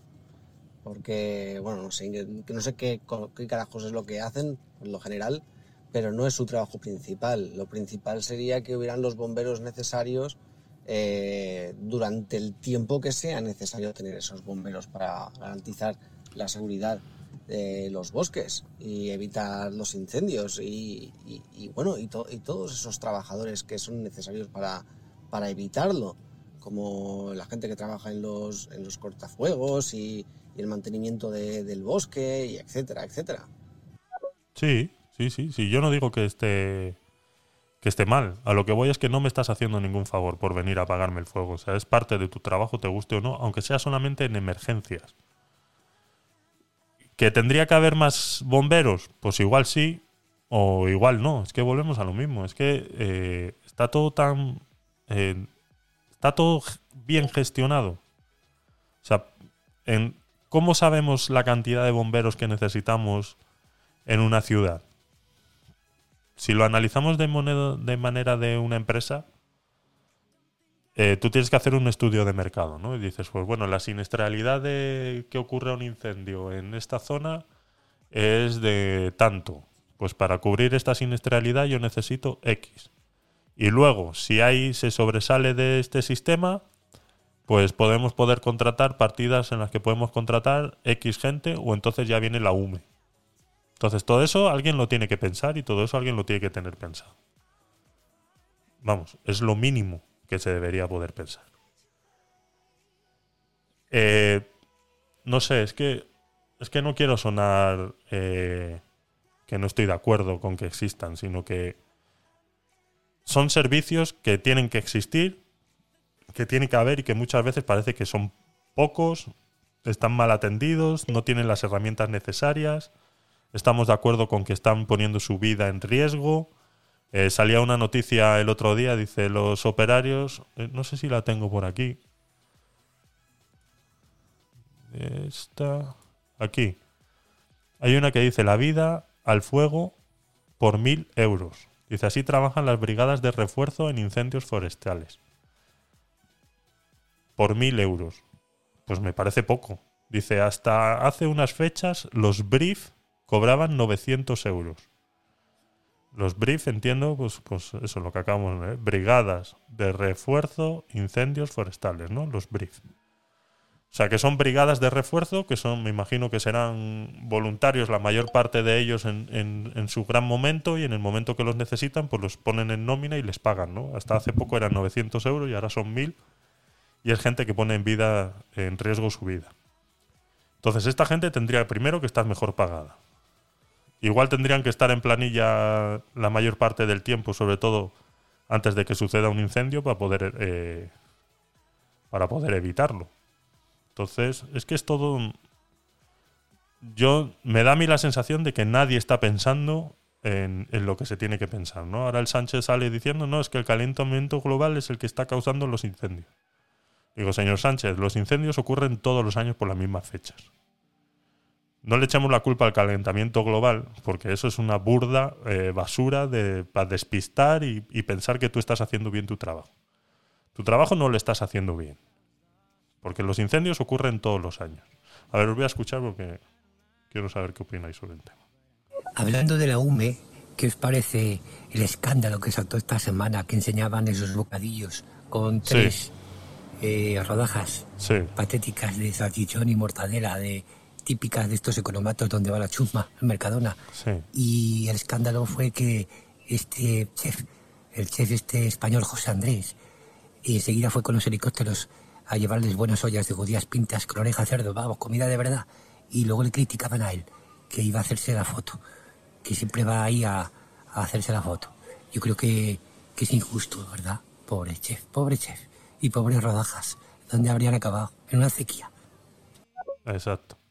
José Andrés ha hecho más por Ucrania, por todas las guerras que ha habido en el mundo y por todos los eh, catástrofes eh, medioambientales que ha habido en el mundo que cualquier político. Entonces, toda la crítica que le puedan echar a José Andrés, o sea, eh, realmente lo único que, despierta es, es más odio de mi parte. O sea, es lo único. Una persona que, que a través de una ONG que él mismo ha creado es capaz de llegar a, sitios eh, eh, donde nadie llega con soluciones donde nadie, donde nadie las está dando. Y que esta gente de la UME, bomberos y demás, eh, les llegue el del ayuntamiento de turno con un bocadillo con dos rodajas de salchichón, es para cogerlo del cuello y mandarlo de patadas a su casita. Hombre, a ver, quienes, quienes se han quejado de que no hay suficientes bomberos son precisamente las instituciones que, que se encargan de estas cosas, los mismos bomberos. Eh, de hecho, en Castilla y León creo que ha sido bastante grave, eh, porque llevaban tiempo exigiéndolo y nada. Sí, sí, sí, eso siempre... A ver, en este tipo de, de servicios nunca va a ser suficiente. Nunca va a ser suficiente. Entonces, eh, es lo que te digo. Tiene que haber un estudio en el cual digan todas estas zonas necesitan X y para estas fechas, pues así como el de un bar dice, pues en invierno necesito 5 y para verano necesito 16. Esto tiene que ser exactamente igual. Entonces, el problema es que como son empleos públicos, pues todos quieren trabajar eh, 40 horas a la semana eh, durante todo el año. Entonces, eh, pues eso, brigadas de refuerzo como tal, pues no... Nadie quiere hacer ese trabajo. Pero...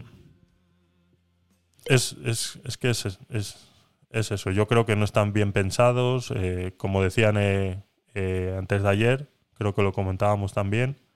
Ahora de repente sale el ministro de, de estos de forestales y todos estos diciendo que van a pagar a, a las ganaderías para que lleven a sus animales a pastar a los montes para crear los, los, los cortafuegos naturales, ¿no?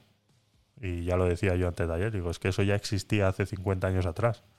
Simplemente que la, la- necesidad que tenemos ahora de, de consumismo de, de tal nos ha obligado a que ya las vacas no hagan transhumancia y las ovejas no hagan transhumancia para ir de, de un sitio a otro por clima o incluso para ir al matadero, ya no van de manera de transhumancia, entonces todos esos corredores eh, que se generaban antes de, de manera natural, que servían de cortafuegos, eh, ya no existen. Y entonces ahora llevamos a las vacas y llevamos a las cabras en camiones al matadero y, de un pueblo a otro los llevamos en camiones eh, cuando hace frío o en verano. Entonces ahora nos tenemos que plantear en pagarle a esta gente para que lleve estos animales a estas zonas y creen los corredores eh, antiincendios naturales. Entonces, eh, ya existía eso hace 50 años y ahora lo tenemos que volver a poner en práctica porque hemos visto que es la única solución de evitar estas, todos estos incendios tan inmensos. Porque el incendio va a existir igual. Pero si hacemos estos corredores bien hechos, en vez de quemarse 50 hectáreas, se queman 10.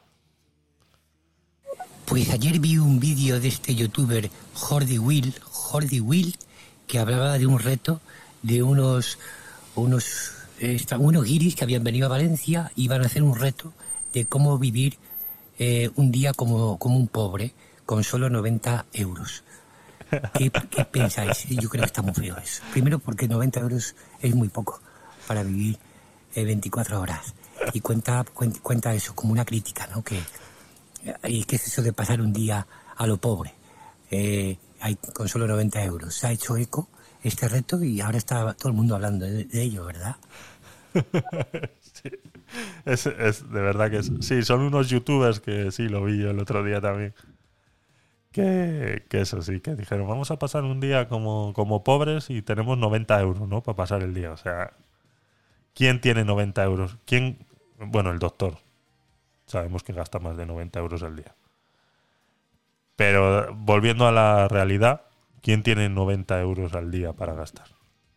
O sea, es una locura. Sea, estos, estos youtubers se están riendo de, de la gente de, de la gente de pobre, ¿no? Por eso ha sido tan, tan criticado. Yo, yo no tengo 90 euros para gastar todos los días. O sea, lo siento. Yo cuando voy al supermercado y me gasto 30 salgo llorando. Ahora con la inflación, en vez de 30 son 50 y salgo de rodillas con el culo rojo. Maisal, creo que tienes el, perfil típico de que si tú fueras alcalde de una población donde hubiese un incendio, despachas esos bocadillos con dos rodajas, pero así como saliéndose del borde del pan, como para hacer ver que hay mucho fiambre dentro, ¿sabes? El típico truco, truco que hacen los escarapates ahí de bocadillos, ¿verdad? Confiésalo, ¿eh? Y no lo digo porque seas catalán, sino porque hay que verse en ese puesto de concejal o de alcalde de un pueblo azotado por los incendios. Te comprendo. Sí, como en las, en las máquinas de bocadillos, ¿no? Que cuando ves el bocadillo ves cómo se sale la rodaja de, salchichón, pero luego lo abres y es eso, media rodaja solamente que sale hacia afuera, ¿no? Ay, Dios mío. Oye, oye, oye, oye, ¿y has oído hablar de los negacionistas de los incendios? Que dicen que, que los incendios los provocan los mismos bomberos porque queman cosas con gasolina y toda la historia. Que ahí hay chicha, ¿eh? Ahí hay chicha para contar. Que no digo yo que, que, que, los bomberos son los que están incendiando, pero que, que utilizan algo que es verdad para contar una mentira gorda, gorda, gorda, gorda, gorda, gorda. Sí, eso salió hoy, además, en, las noticias. Eh, sí es verdad que los negacionistas, lo, ya sabes, que lo utilizan todo para, para con, con- para hacer controversia e intentar eh, sacar de, de- de la realidad una situación. Eh, lo salía hoy en las noticias, eh, no sé si fue en Antena 3 donde lo vi, voy a intentar buscarlo, porque salía como en otros países, en Italia, Grecia y demás, utilizan el fuego para combatir el fuego, ¿no?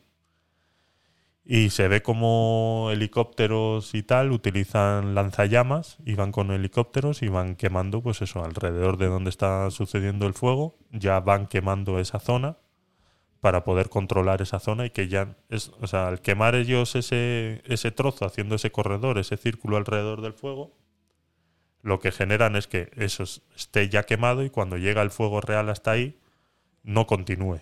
¿Vale? Entonces eh, es una manera de controlarlo. Entonces yo me imagino que los negacionistas ven esos vídeos y dicen, mira, si son los mismos bomberos los que están quemando, ¿no?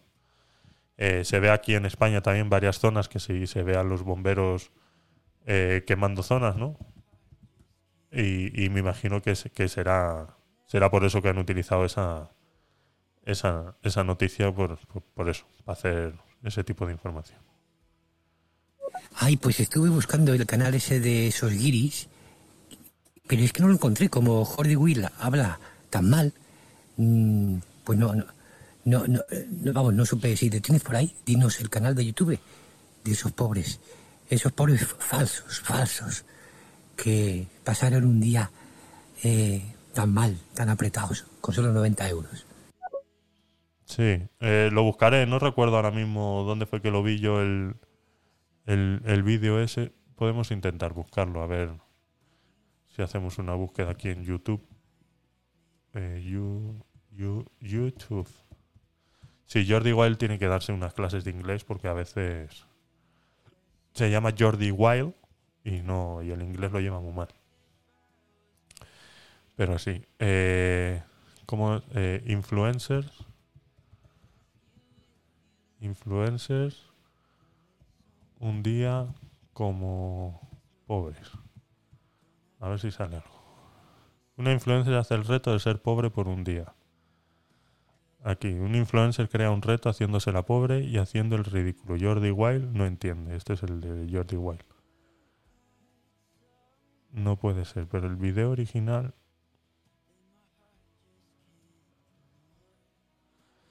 El video original. Estos son todas reacciones. Lo buscaremos, lo buscaremos y lo pondremos. Lo pondremos en algún otro, otro- otro episodio. Pues estos son todo. Son todas reacciones. Qué vergüenza. Otra reacción a la influencer más ridícula del mundo. Love Jolly se llama. Love Jolly. Se llama la influencer. Love. Love Jolly. A ver si lo encontramos aquí en YouTube. Love Jolly. 212.000 suscriptores. Ay, ay. Anuncios, anuncios. Habrá quitado ese vídeo seguramente. Familia Lovers. Blog. Seguimos de vacaciones. Mi última receta. ¿Conocéis a Jimena? Me voy a la pelu 24 horas conmigo. Me voy a la peluquería. Vamos, yo no es que haga gran contenido tampoco, pero... Eso de irme a la peluquería y grabarlo. Ayudando a mis lovers. Mi chico me hace una sorpresa. Esto de que no haya... De que en el buscador no se pueda... Love Jolly. Love Jolly. Un día... Pobre por un día. Love Jolly, pobre por un día. A ver.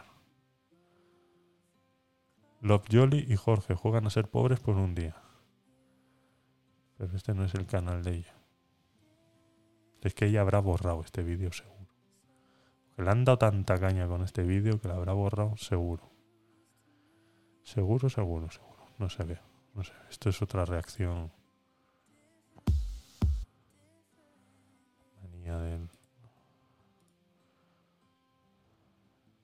Medianoche. 100.000 suscriptores. Dice Yoli, yo sí te quiero. Dice hashtag. Charlita con la vecina. Nada, a ver, esto es un. Esto es un podcast que habla de, de eso. Pero vamos, el video original no creo que. No creo que esté. Pero sí, es una vergüenza. Es una vergüenza que. Que juegues con Love Jolly en problemas, obligada a pedir perdón por su último vídeo en Empty Mad. Love Jolly. Última hora de famosa. Dice Jolly claramente y su marido juegan a ser pobres por un día. Pues eso. Juegan a ser pobres por un día por, con 90 euros. Una vergüenza, de verdad. Pues Arzabal, por supuesto, me está subestimando. Yo creo que, que pan con aceite de tomate ya se puede considerar bocadillo. Así que lo de las rodajas mm, no entiendo yo por qué tendría que ponerlas. Claro, el que eres catalán. Claro, el, el pan con aceite y tomate. Y tomate, y eso ya es bastante, ¿eh? Y tomate. Porque ya pan con aceite en Cataluña ya, ya es bastante. Ya es bastante. Ya, si hablamos de calçots, que es un trozo de hierba ahí a las brasas, y, poco más, pues entonces ya. Ya ni hablar, ¿no? Pero sí. Es lo que tiene ser catalán. Lo sabemos. Eh, lo sentimos mucho, de verdad. Más. Me estoy metiendo contigo, lo siento. No me quites el like de Twitch. Kader, pásate por Twitch y suscríbete. Anda. Vamos a ver si llegamos a, los 50 para conseguir el partner y ver todas las in- intríngulis de Twitch. De, y, nos terminamos yendo a Andorra también. o- y os invito al, al caserío de Andorra. Dice aquí el CONAF, que es eh, del Ministerio de Agricultura, dice métodos de combate de incendios forestales. Dice las acciones para extinguir el fuego las ejecuta el personal con las herramientas y equipos necesarios, pero la forma, cómo y dónde extinguen el fuego dependerá de los métodos de combate a aplicar. Dice método directo, método indirecto. Uf, aquí hay mucho texto. Ahora mismo hay mucho texto aquí. El método de control de incendios se logra extinguiendo el fuego. Ese es el método directo. El indirecto, el control de control se logra rodeando al incendio, encerrándolo dentro de una línea de control a cierta distancia de la cabeza de incendio y de sus lugares activos. A esa distancia ya no es posible lanzar tierra o agua, por lo que el combate indirecto se basa en eliminar o cortar la continuidad de la vegetación en la trayectoria del incendio. Una línea de control, por su parte, es el conjunto continuo de cortafuegos naturales y artificiales ya presentes en el área afectada. Y de los cortafuegos que se construyen durante el combate también forman parte de la línea de control los bordes de incendios extinguidos naturalmente y los bordes que se extinguen mediante el trabajo del personal. Pues eso, lo que estábamos comentando hace un momento que de los corredores naturales antiincendios y de que queman zonas eh, controladas para, para que el incendio no, no avance. Y eso pues es lo que cogen todos estos negacionistas y le echan la culpa a los bomberos de que son ellos mismos los que generan los incendios como para tener trabajo, ¿no? Dirán. Y como están aburridos ahí en el cuartel de bomberos, pues claro, para que tengan algo que hacer y para que practiquen, claro, porque ¿cómo practica un... Gracias, Kader, por pasarte por Twitch. Eh, y claro, para que practiquen, porque estarán aburridos de practicar en edificios desolados con, con fuego de mentira, ¿no? Me imagino. Que dirán todo eso. Pero ya sabemos cómo son los negacionistas. Si todavía hay gente que dice que la Tierra es plana, pues... El doctor yo creo que es uno, ¿no? Creo que le escuché el otro día por, por, un, por un podcast de estos de estéreo que, que él cree que la Tierra es plana. Creo que algo así le escuché, pero vamos, ahora que no lo confirme, por favor. Y ya te digo, si sigue existiendo esa gente, pues... Entonces estaba en la noticia esta, la que decíamos, dice, la vida al fuego por mil euros. Dice, así trabajan las brigadas de refuerzo en incendios forestales. Hasta hace unas fechas los brief cobraban 900 euros. Dice, ¿cuánto vale enfrentarse al fuego? ¿Cuánto vale sofocar el impacto de un incendio con nuestros bosques? En suma, ¿cuánto vale una vida? Un poco de sensacionalismo hay que echarle. Eso se preguntan los 555 brigadas de refuerzo en incendios forestales, repartidos a lo largo y ancho del territorio nacional en 10 bases, cuando los llaman cuando las llamas calientan a más de 70 grados. Es que es un trabajo complicado, es un trabajo que por supuesto nunca va a estar bien pagado, porque todo trabajo donde pones en riesgo tu vida yo creo que no, está, no va a estar bien pagado nunca. Eso de, sobre todo eh, cuando tienes familia, si eres un lobo solitario, pues, pues bueno. Pero cuando tienes familia, saber que, que sales de casa y que no sabes si vas a volver, es, es, tiene que ser duro. Yo creo que eso no está pagado. O sea, te tiene que gustar mucho, tienes que tener una vocación muy, muy, muy... Porque ir a apagar un fuego, poner en riesgo tu vida, por 900 euros, 1000 euros, es, es... O sea, hay que tener muchas ganas. Hay que tener muchas ganas, hay que querer mucho ser, ser bombero o no sé. No sé cómo... No sé, no sé, no sé cómo existen cómo existe esa gente, ¿no? Eh, gracias, gracias es lo único que se les puede decir y, y, y, poco más. Pero yo creo que está muy mal pagado y que algo se tendría que hacer y que quisiera saber yo en qué se gastan todas las partidas, vuelvo y repito, de los impuestos, cómo están gestionados y, y demás. Porque es que el problema, vuelvo y repito, está ahí, en la gestión. Cómo se hablan de miles de millones de euros destinados a ayudas y, y resulta que tenemos gente apagando fuego por 900 euros. Y luego le vamos a dar 400 euros a, a los mayores de 18 años para que se gasten en Netflix, en cine y en, y en videojuegos, ¿no? Porque es lo que decían en estos días, que ya se puede solicitar la ayuda esa de 400 euros, de los cuales 200 están destinados a, a cultura, y ya sabemos que dentro de la cultura están los cines, teatros y todo eso. O sea que para ir a ver El Rey León, ir a ver la última de los Avengers, te puedes gastar esos 400 euros, ¿no? Eh, 200 euros, ¿no? Luego hay 100 que son para eh, producto físico, como son libros y demás, y luego están los otros 100 que son para productos digitales. Y entre ellos, pues eso, ya lo decían, que te lo puedes gastar en Netflix o en comprarte un videojuego de, para la Play 5 que tengas. Entonces, ver que se gastan todo ese dineral eh, y que luego hay gente que gana mil euros jugándose la vida, pues es lo que choca un poco. Es choca. A mi parecer choca. No sé qué os parece a vosotros, pero a mi parecer choca y bastante. Y bastante. A ver, ¿qué más teníamos por ahí? Tenía una noticia que hablábamos antes de esta ya la hemos visto, esta la podemos ir cerrando. Bueno, las redes que critican a Digref. Esta la podemos cerrar, la del agujero también, esta. Dice los aerogeneradores. A ver. Un audio, doctor. Pues esto de comer en los cines me parece que levantaron la mano a favor del espectador, que ahora sí que te dejan llevar, por ejemplo, comida casera, un hoyo de judías pintas, pan de hogaza, bota de vino, como llevaba yo en los cines. El cine es como el Capitol, ¿eh? de la Gran Vía, de los mejores. El, pri- el primer día que pusieron un aire acondicionado, el primer aire acondicionado de, de toda España, yo estaba ahí, grabado, en el Capitol si, si alguien puede confirmar o, no. Mira, mira, mira, viene el alcalde, borracho. Madre mía. Es de Podemos. Voy a bajar a hacerle una entrevista. Ay, va, mi madre.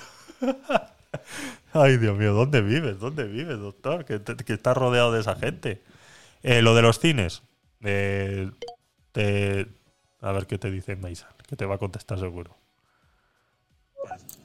Claro que choca, porque parece Ah. que, que las leyes se hacen sin, sin una especie de, de- de sentido común. A ver, entiendo la estrategia de los 400 euros. Al fin y al cabo no es algo nuevo. Es precisamente lo que se hizo durante el crack del 29 en Estados Unidos, el país más capitalista del mundo. Quiero decir, mm, no es una cuestión de que, eh, de que sea una, un- un- una propuesta digna de un partido de izquierdas o algo por el estilo, que normalmente enfocamos o focalizamos hacia ese lado, sino que, bueno, eh, en Estados Unidos también se hizo, se hizo, se hizo esto para incentivar el consumo, Sí, porque de esa forma pues ayudaba a que la, la- la economía siguiera funcionando. Sí, es una manera de, en vez de dar ayudas a, a los teatros y todo esto por, por el tema de la pandemia, que estuvieron mucho tiempo cerrados y demás, es una manera de mover la economía, por supuesto, estamos de acuerdo. Sí, como siempre he dicho, yo no he dicho que estén mal todas estas clases de ayudas ni nada por el estilo. Lo que choca es que haya para unas cosas y para otras las tengamos tan olvidadas y solamente nos acordemos cuando pasan, como los incendios, ¿no? Que parece que, que, que- son los primeros que vivimos en, en- en nuestras vidas. Y todos los años tenemos incendios y todos los años hay piromaníacos y todos los años hay domingueros que se dejan una botella de cristal en medio del monte y parece que hay que recordarlo todos los años, ¿no? Que, cuando vas al monte recojas tu basura y te la traigas, que no la dejes por ahí. Eso hay que recordarlo todos los años. Hay que recordar todos los años que existen eh, eh, piromaníacos y que no es ninguna enfermedad como lo hablaban eh, hoy en ayer en, en las noticias, ¿no? Que, siempre pensamos que, que es gente que está enferma y no siempre es gente que está enferma, sino que simplemente, pues como al que eh, le gusta ver una peli porno, disfruta viendo una peli porno, pues al que ve el fuego siente exactamente lo mismo. Entonces, eso no es, no es estar enfermo, simplemente son gustos que tienen y punto se acabó. Entonces no pensemos que porque están enfermos, pobrecitos, que tienen una enfermedad, no. Son unos putos psicópatas que les gusta ver el fuego y sentirlo y, saber que por ellos están, están en las noticias y todo lo demás. Pero entonces que nos acordemos cuando pasan, ese es el problema, ¿no? Y no, y no hagamos nada eh, tiempo antes, ¿no? Pasa con las inundaciones. Eh, apuntar hoy, sábado 23 de julio de 2022. Cuando estemos en otoño y empiecen las lluvias y empiecen las inundaciones en todos estos pueblos que tenemos de la parte sur, que cuando llueve, llueve torrencialmente y tengamos inundaciones, apuntar, ¿eh? Porque seguramente que va a haber noticias en las que diga, es que claro, no se han limpiado los ríos y los ríos están llenos de mierda y no se han limpiado a tiempo, entonces eso se ha atascado, los ríos se desbordan y es que tenemos 50 muertos en el pueblo tal de, de Andalucía o de donde sea. Apuntarlo, ¿eh? Estamos a 23 de julio. Os lo recordaré. Cuando estemos en otoño os recordaré esta noticia que la vamos a escuchar. Y eso pasa todos los años. Todos los años. Entonces no es nuevo. Entonces hay alguien que no está tomando las decisiones correctas. El que tiene que tomar las decisiones correctas no las está tomando a tiempo. Entonces, si ya estamos, te estoy vaticinando que en otoño cuando vengan las lluvias torrenciales por culpa del calentamiento climático, porque saldrá también Sánchez diciendo es que claro, esto es culpa del calentamiento climático. Muy bien, Sánchez, son culpa del calentamiento climático. Muy bien, eres muy listo ahora, de repente. Cuando empiecen a haber esas inundaciones y empieza a morir gente ahogada, entonces empezaremos con lo- como lo que he dicho. Es que no se han limpiado los ríos, a- no se han desfondado a tiempo, están todos de lodo, eh, de ramas que se caen de los árboles que se han podrido. eh, tenemos problemas sobre todo en las zonas que han sido incendiadas, pues que el agua ya no se absorbe por, porque están incendiadas y ya sabemos todo muy bien que el agua eh, sobre la ceniza resbala como si fuera un tobogán y, la tierra no absorbe ese agua, entonces se- se generan eh, torrenciales de agua hacia los pueblos y los inundan y, y etcétera, etcétera, etcétera, etcétera, etcétera. Sabemos que eso va a pasar y nadie hace nada. No hay nadie trabajando ahora mismo en ese problema. ¿Por qué no se están desfondando los ríos ya? ¿Por qué no se están limpiando los ríos? ¿Por qué todas estas zonas que se están incendiando no se está haciendo algo para que esa ceniza luego el día de mañana no sea una consecuencia de inundación en esos pueblos? ¿Quién toma esas decisiones? ¿Quién es el que tiene que tomar esas decisiones? Pues el que las tenga que tomar, coño, que se levante de su hamaca de la playa y que las tome. Pero es que además es increíble, porque es que son cosas que en principio ya se supone que dominamos desde hace milenios. Sí. Que los egipcios ya controlaban las, las crecidas del, del, del río Nilo para no ahogarse y no reventar los cultivos y estas cosas. Claro que había ocurrido alguna cosa excepcional en momentos muy excepcionales, pero que supone que son tecnologías que ya tenemos muy de la mano desde hace muchísimo. Mm, Es que vaya tela. Así es. No es nada nuevo, por eso yo siempre le he dicho, digo, es que estamos viviendo un año tras otro las mismas circunstancias, las mismas circunstancias. Y no estoy diciendo que acabemos con los incendios. Vuelvo y repito, es imposible acabar con los incendios porque siempre va a haber un pirómano que le prenda fuego a un, a un bosque. Siempre lo va a haber. Y ponerle puertas al campo es imposible. No podemos ponerle puertas al campo con un seguridad en la puerta en la que diga, a ver, ¿dónde va usted? A ver, cachéelo, a ver, no, lleva usted un, un fósforo, lleva un, un encendedor, lleva un mechero, no, no, puede, no puede pasar. Eso es imposible. O sea, sabemos que eso va a pasar. Si sabemos que eso va a pasar, invirtamos el dinero que estamos invirtiendo ahora eh, extinguiendo los, los incendios, invertámoslos para eh, prevenir la mayor cantidad posible de esos incendios. Porque si podemos evitar que en vez de 50 hectáreas solamente se quemen 10, pues son 40 hectáreas que nos hemos llevado al bolsillo y que necesitamos. Y que eso, pues, eh, claro, el calentamiento global. Pues tener todos esos campos incendiados ahora mismo, eso repercuta el calentamiento global también. todo ese dióxido de carbono que purificaban todos estos bosques ya no lo están haciendo. Entonces, o sea, es que es, todo, no sé, o sea, es que a veces parezco yo más listo que, que nadie, pero es que no, no lo entiendo. O sea, son las cosas que, que, que- que no entiendo. O sea, es que es así, no entiendo. Me gustaría tener enfrente a las personas que toman estas decisiones y preguntarle, ¿pero usted ha pensado en esto? Hablando del cuento ese del cambio climático, ¿qué os parece esta, esta niña abanderada del cambio, Greta, Greta no sé qué? Thunberg. Eh, y que tiene la cara colorada, que mira con mucho odio y está muy enfadada. Eh, ¿Os acordáis de la mirada que le echó a, a Trump? Madre mía, niña insoportable. En su jet privado. Venga, para acá, para allá, para acá, para allá, para acá, para allá. Defendiendo eso. Eh, a ver quién carga con esa mula, ¿eh? Como decía. Eh, ¿os acordáis? Que es una expresión que lejos de ser machista definía en los pueblos, pues, a ver quién carga con esa mula, ¿eh? A ver si lo puedes explicar para los jóvenes, esa expresión. Sí. ¿Y dónde está Greta Thunberg ahora? ¿Dónde está? Ya hizo mucho dinero con todas sus campañas y todo lo demás. Ya han hecho bastante dinero. Ahora mismo está estará disfrutando de todo ese dinero que ha hecho con, con todas esas campañas. Eh, es hija de actores, entonces eh, yo creo que fue un producto más. Un producto más que vieron un nicho de mercado ahí en los cuales la juventud eh, eh, tenía que, tomar alguna decisión y para que la juventud se vea identificada, pues qué más que poner a una niña de 12 años a, a dar discursos que le escribe una persona mayor, ¿no? Porque es, por mucho que queramos decir que hay eh, niños muy despiertos, eh, esos discursos que ella da, eh, a mí no me engaña que ella no los, ella no los ha escrito ni sabe lo que estaba diciendo.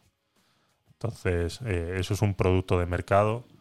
Podemos buscar aquí ahora qué está haciendo Greta Thunberg ahora. ¿Dónde está Greta Thunberg? ¿no? Como, ¿Dónde está Carmen Sandiego? ¿Dónde está Greta Thunberg? ¿Dónde está Greta Thunberg hoy? ¿Ves? Es una búsqueda que te sugiere ya las últimas noticias de Greta Thunberg. Pero no sé la fecha, no dice la fecha. Cadena ser Greta Thunberg. Greta Thunberg ya es mayor de edad, mira tú, ya es mayor de edad. Greta Thunberg en el país. Últimas noticias de Greta Thunberg. Esto es del 21. Las últimas noticias de Greta Thunberg son del 6 de noviembre del 21. Últimas noticias de Greta Thunberg. Hoy 20.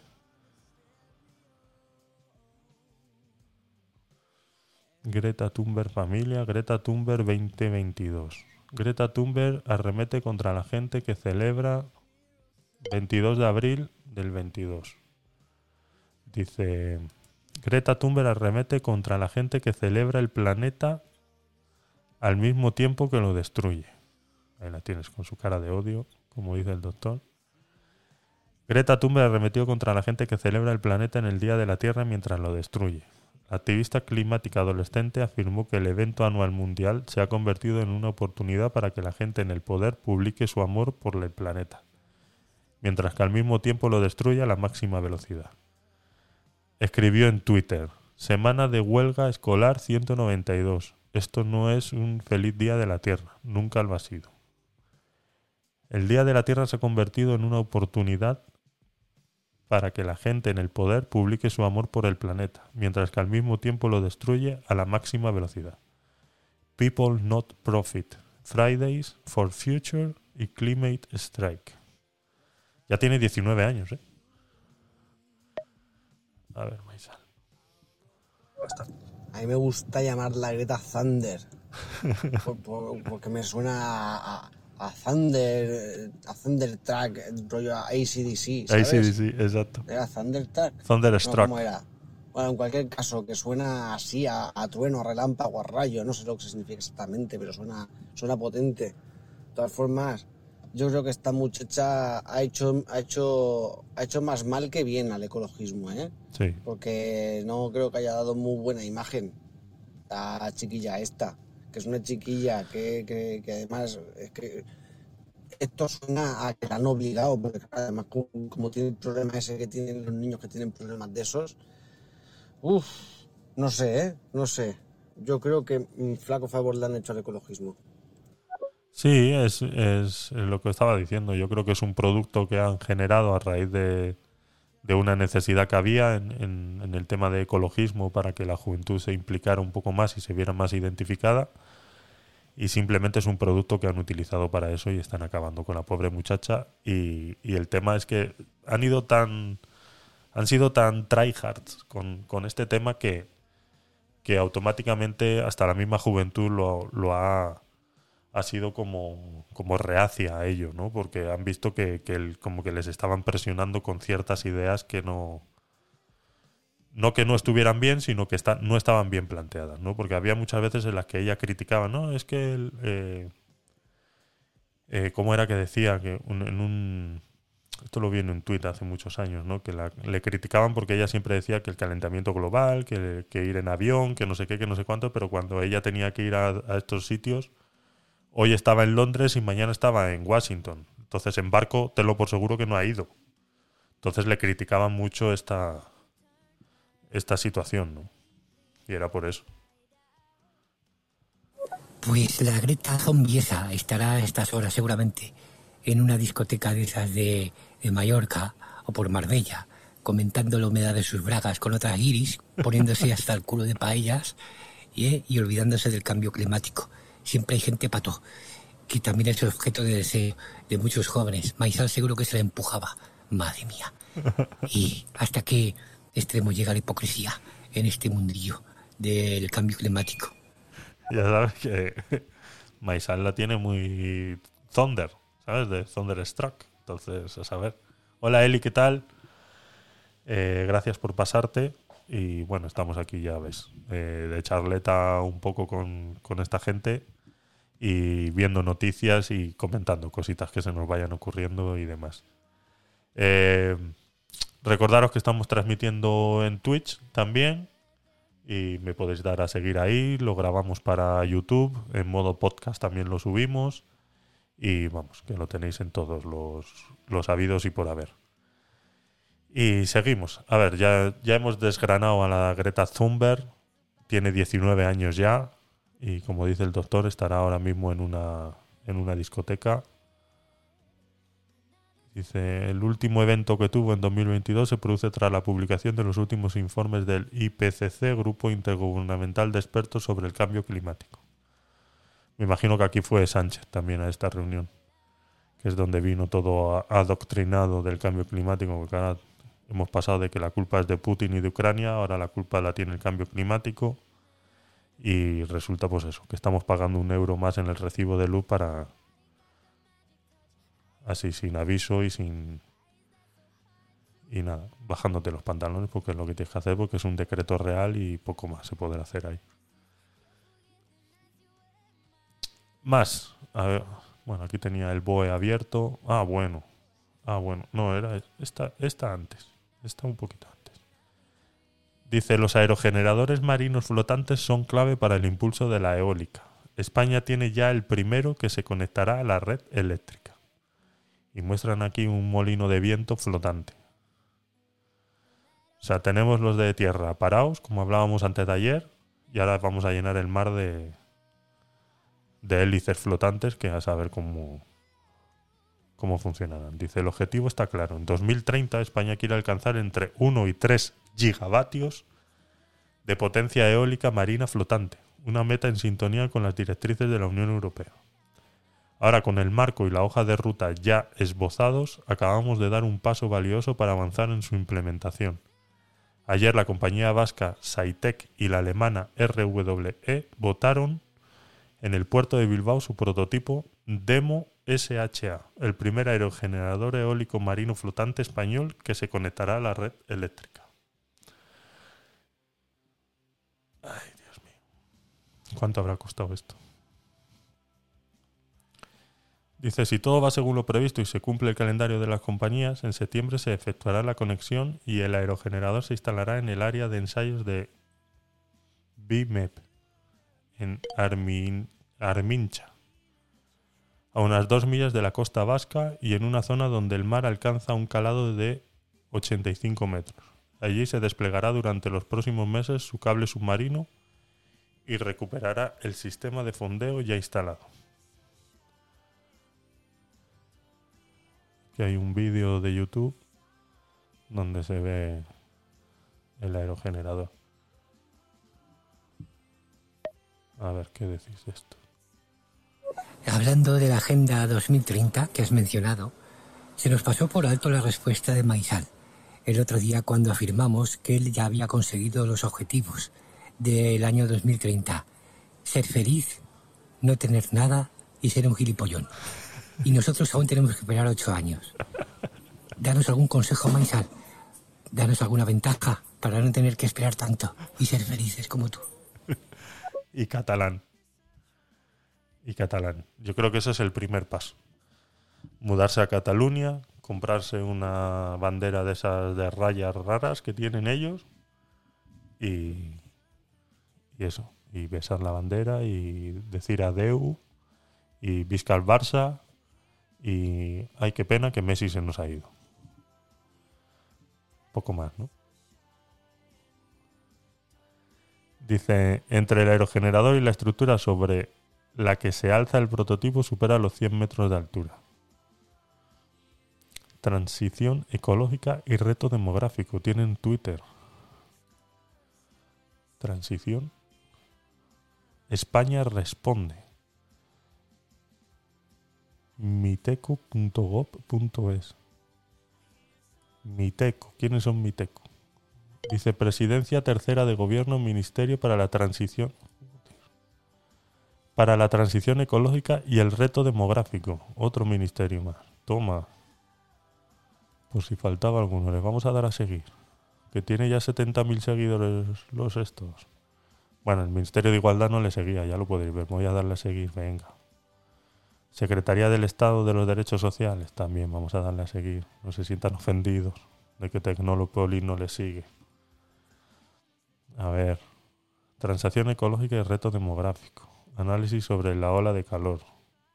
Bueno, esto está... Habrá que analizarlo más adelante. Pero vamos, otro ministerio más. No pasa desapercibido, doctor. El, el vídeo en el YouTube o en el Twitch que te respondí, ¿eh?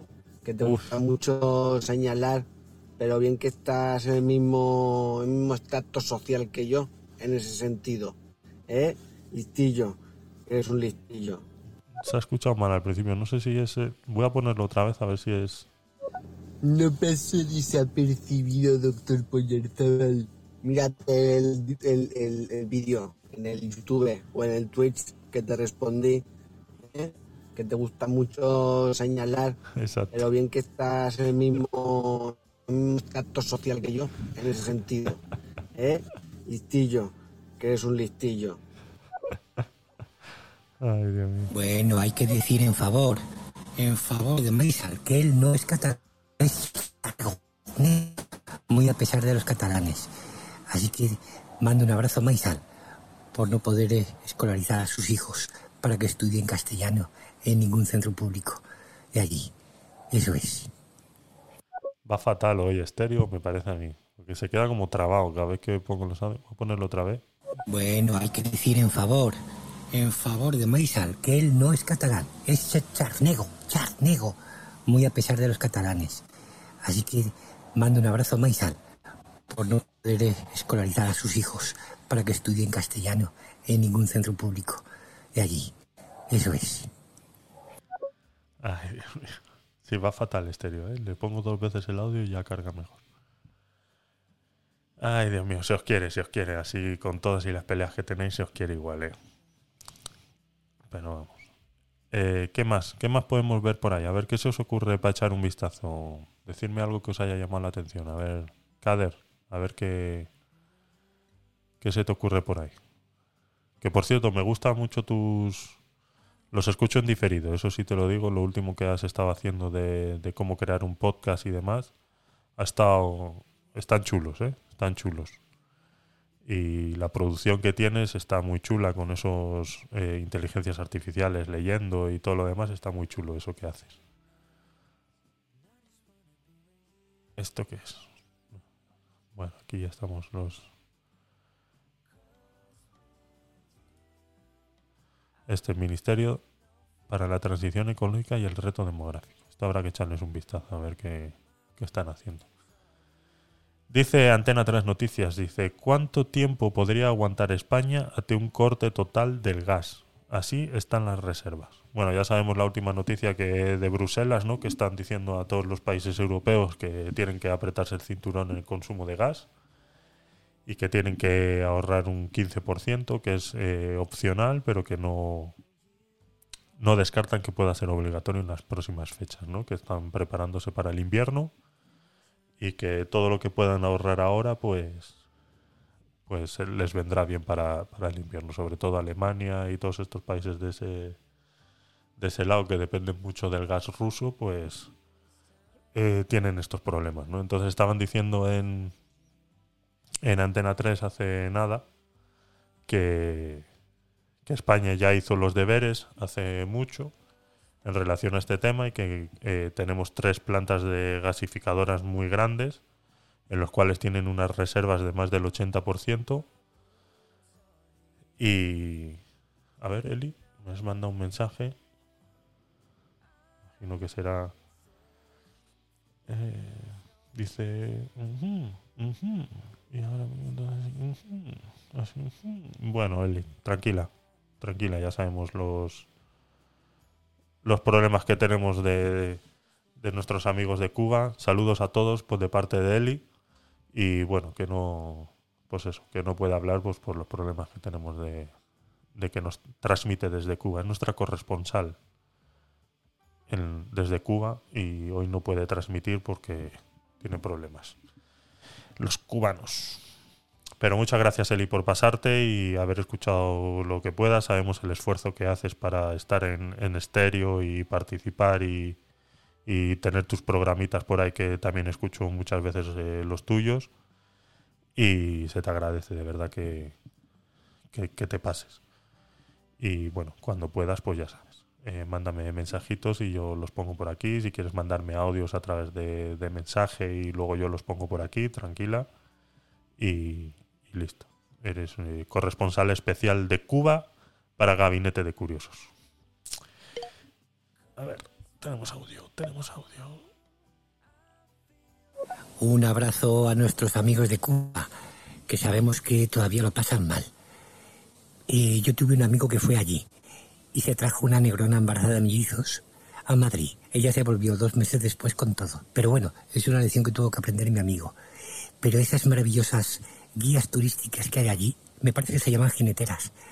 Eso hay que preservarlo de alguna forma y traer algunas para España, que es un ejemplo de hermandad entre estas dos comunidades que siempre han estado unidas. Y ya va para tres siglos, ¿eh?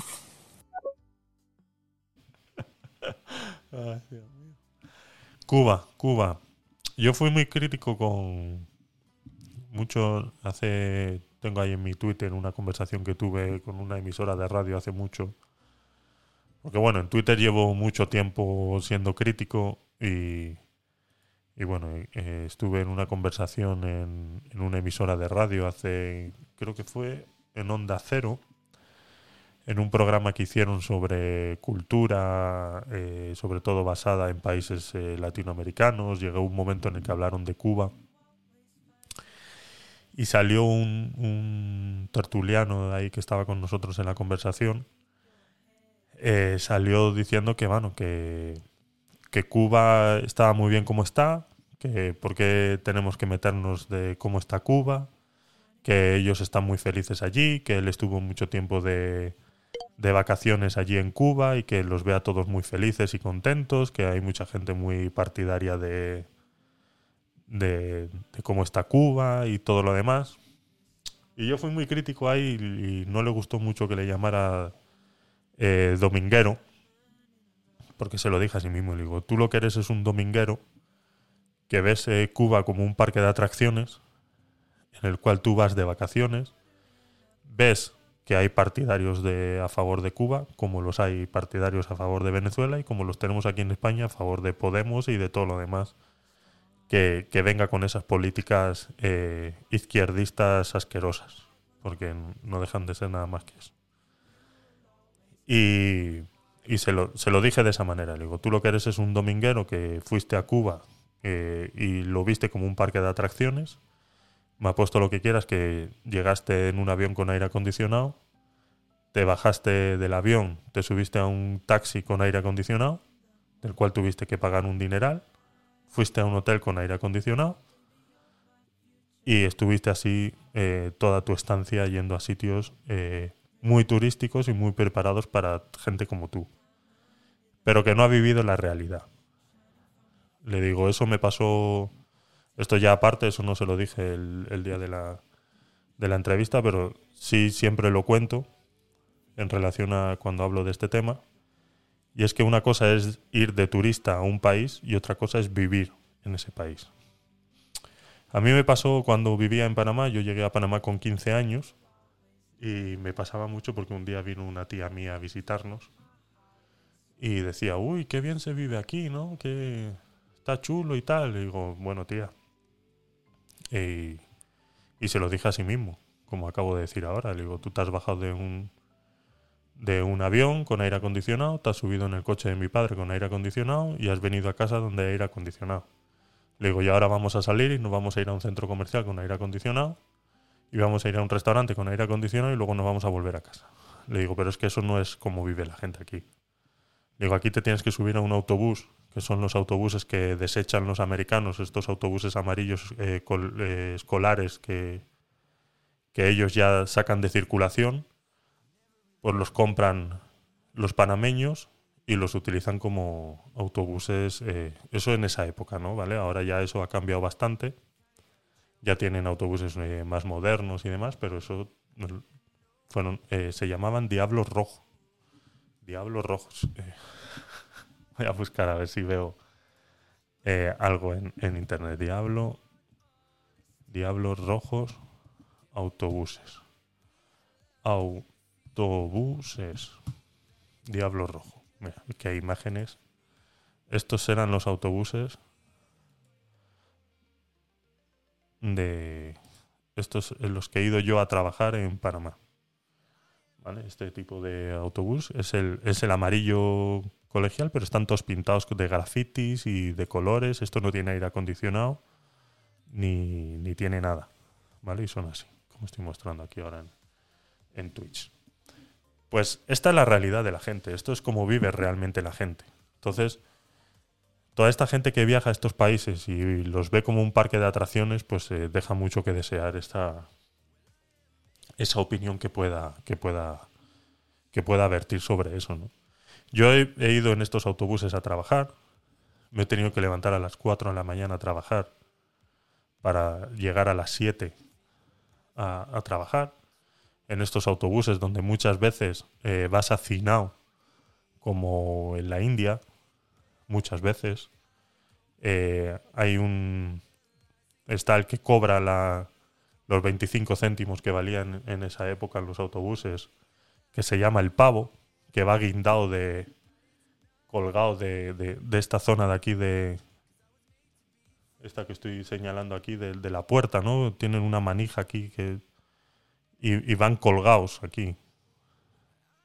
Y se le llama el pavo por eso mismo, ¿no? Y van todos con estos diseños eh, pintados y todo lo demás. Pues esto una vez yo iba... Aquí es- están hablando del arte, ¿no? Mira, aquí hay uno abandonado. Están hablando del arte de los Diablos Rojos en este... En, este, en esta noticia que he puesto aquí ahora. Pero yo me acuerdo un día de, ir, a, de ir a trabajar y de ver cómo el autobús de adelante se le salía literalmente con un bache, un agujero en- en- en la calzada, como con un bache se le salía el tren trasero del autobús, se salía, o sea, en un bote que daba, ¡pum! Se salió el tren trasero y quedó con todo el culo el, el autobús por, por- por la carretera. O sea, esa es la calidad de autobuses que hay allí. Y, y- esa es la, la crítica que le hice yo a esta persona en, en Onda Cero hablando de ese tema, ¿no? Que él eh, ve Cuba como un parque de atracciones. Y es eso. Y si vas como turista, pues sí, vas muy bien. Igual que si vas a Panamá como turista, vas de puta madre. Porque todo es barato, tú pagas un taxi y, y por un dólar cincuenta te lleva a cualquier parte de Panamá. De la ciudad, ¿no? En este sentido. Por un dólar cincuenta. Que ahora mismo, pues, al estar el dólar igual que él es, es un, es un euro cincuenta, que es lo que nos vale aquí el metro, ahora mismo. Entonces, eh, pues es eso.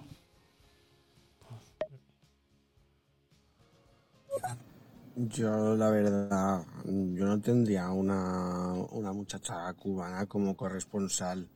Más que nada porque los cubanos no pueden hablar con mucha propiedad. Eh, el chiste, porque como son comunistas o algo así, eh, la propiedad privada no, no se puede tener mucho, y por tanto no pueden hablar con, con propiedad porque, es claro, no, no, no tienen muchas propiedades porque...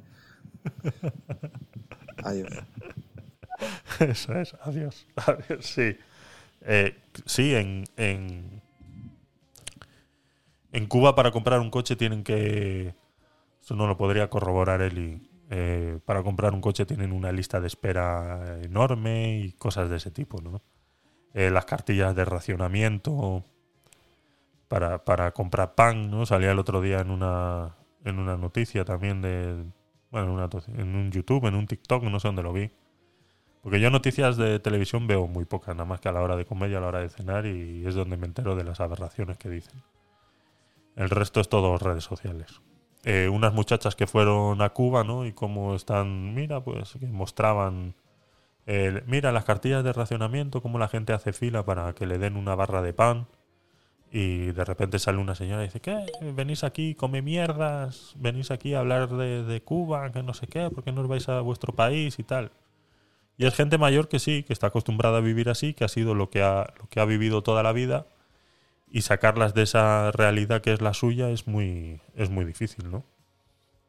Ay, pero es que los comunistas eh, son un gran problema. Mira, ahora se habla mucho de toda- todos los millones de personas que han tenido que salir de Ucrania, ¿verdad? Creo que son tres, tres millones o cuatro. Pero no, pero todo esto de Venezuela, que son ocho millones de personas exiliadas, no se conoce mayor, creo que es el récord en la historia, incluso superando las grandes migraciones de la Segunda Guerra Mundial. ¿Y por qué no se habla tanto de eso, no? Como, oye, allí sí que lo están pasando mal, ¿eh?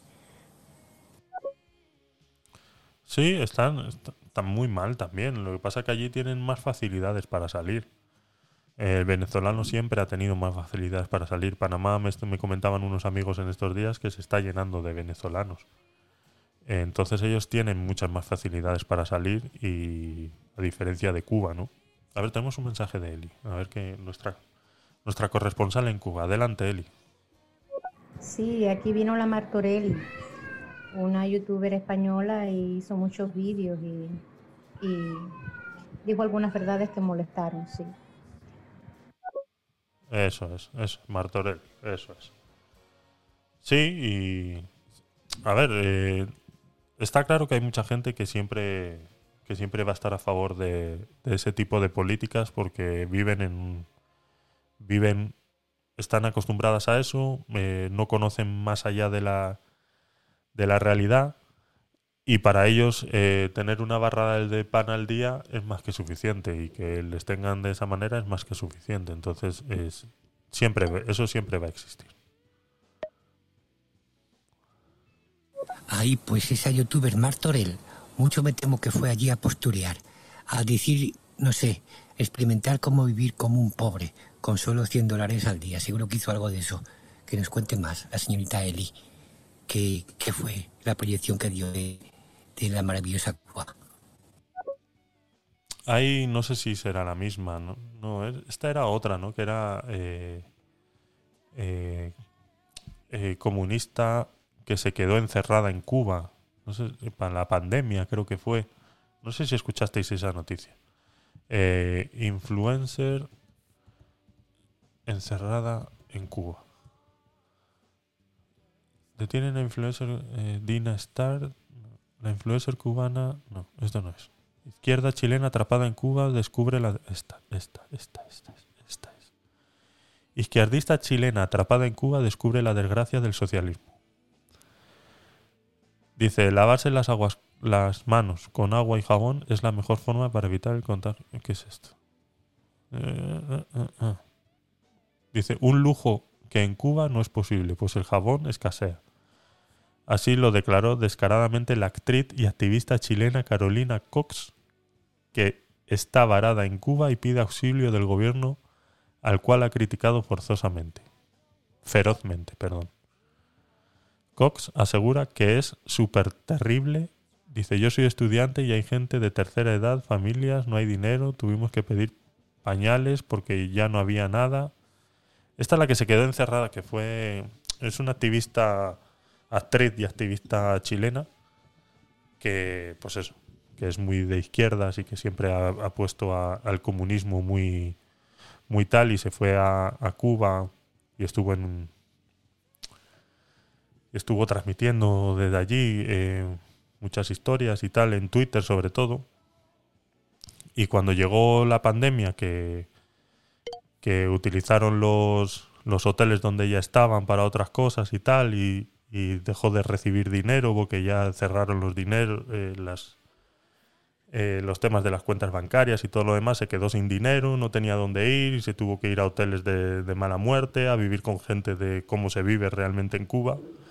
Y entonces ahí como que abrió los ojos y, y- y se dio cuenta de la realidad. Eh, ella, en los vídeos de- que comentó Javier eh, son de ella. Cuando habló de la leche, de la, del pan Eso, eso, y eso. otras cositas. Pero eh, eh, lo que pasa es que diciendo Javier que soy corresponsal de Cuba, bueno, es que es un poquito de exagerado porque corresponsal no soy. Pero, y además este, me cuesta mucho trabajo hablar de política. Sin querer a veces hago algún comentario porque la economía está ligada a la política y ya cualquier eh, comentario que hago económico eh, o con respecto a la economía, pues entonces se toma como, como político también. Y bueno, eh, no estoy escuchando en estos momentos porque estoy haciendo esta grabación a Javier. No sé de qué está hablando en estos momentos. Y es una lástima que no pueda escucharlo. Pero eh, quiero decirte que, que aquí se está pasando muy mal, no solamente con respecto al hambre, que hay hambre, sino con respecto a las medicinas. Ahora están subiendo los casos de, de COVID increíbles, increíblemente, y hay muchos lugares donde están colapsando los hospitales con dengue hemorrágico. Y han habido muertes por, por, por ello también. Entonces son cosas que, eh, Sí, sí. Eh, gracias por, por tus mensajes, Eli. No te quiero poner en ningún compromiso nunca, eh, ya lo sabes. eh, y, y se agradecen tus, tus comentarios. Ah, pues no conocía la historia. O sea, que era un influencer que de- defendía el estilo de vida comunista, pero vio la, la realidad, ¿no? Una vez que sufrió en sus carnes, cómo la trataban, ¿no? Pues es un tema interesante para ver. Es como cuando en la calle ves a la típica pedorra con un iPhone en la mano, que ha costado el sueldo de su padre que está acabando carreteras, y le das un manotazo y se lo estrellas eh, ahí en la acera y se ponen histéricas, histéricas. Madre mía. Pues es una gran lección de vida. Eso es, eso es. Aquí hay un... A ver si lo podemos... Espera, este es... Karen Caballero, no sé quién es esta. ¿Esto es un anuncio o no? A ver, a ver, es que quiero poner el... el aquí sale.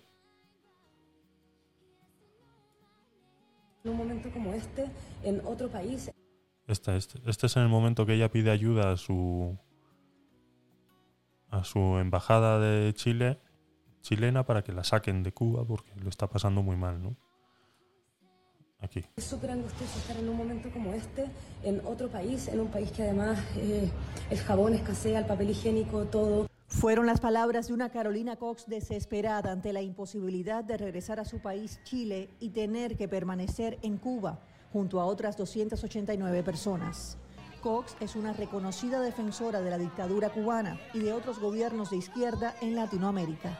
Cursa estudios en la Escuela de Cine y Televisión de San Antonio de los Baños en Cuba. Quedó varada en la isla luego de que Panamá cerrara sus fronteras a causa de la pandemia desatada por el coronavirus. Eh, no nos funcionan las tarjetas. Les pido por favor que nos ayuden, que compartan este video. Hay gente que necesita medicina. Somos niños, tercera edad, familias, todo. Desde Chile, la consejera regional metropolitana del partido Evópoli, Valesca Brazo Pasten, reaccionó a las declaraciones de Cox. Nosotros nos damos cuenta por ver el video que ella mandó que se queja de las cosas fundamentales que en Chile jamás le faltarían.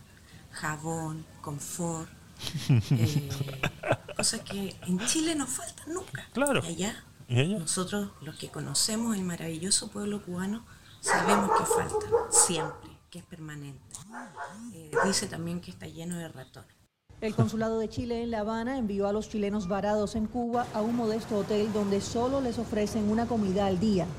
Este hotel está en un centro de foco infeccioso, está constantemente saliendo y entrando extranjeros. Hay plaga de ratones, no es un hotel que estuviera habilitado, pero lo habilitaron ahora para que nosotros pudiéramos estar acá. Cox se quejó también de que tiene que pagar de su bolsillo la estadía diaria en Cuba. Anda, Cada mi madre. Tiene que costear esto por su cuenta, lo cual no es barato, son entre 25 y 30 mil pesos diarios para cada uno. La derecha más extrema lo único que quiere es que se quede allá y se pudra. Nosotros los demócratas queremos que ella vuelva. Ay, Dios mío. creemos que con su experiencia aprendió la lección y que va a aprender a valorar lo que tiene en este país Tras la publicación del video en las redes sociales, Cox ha sido objeto de diversas críticas, ya que la joven ha sido ferviente defensora del modelo cubano y lo ha pedido para Chile desde hace tiempo. El usuario en Twitter, Guillermo Banzas, escribió, una cosa es la epopeya cubana y otra es vivirla.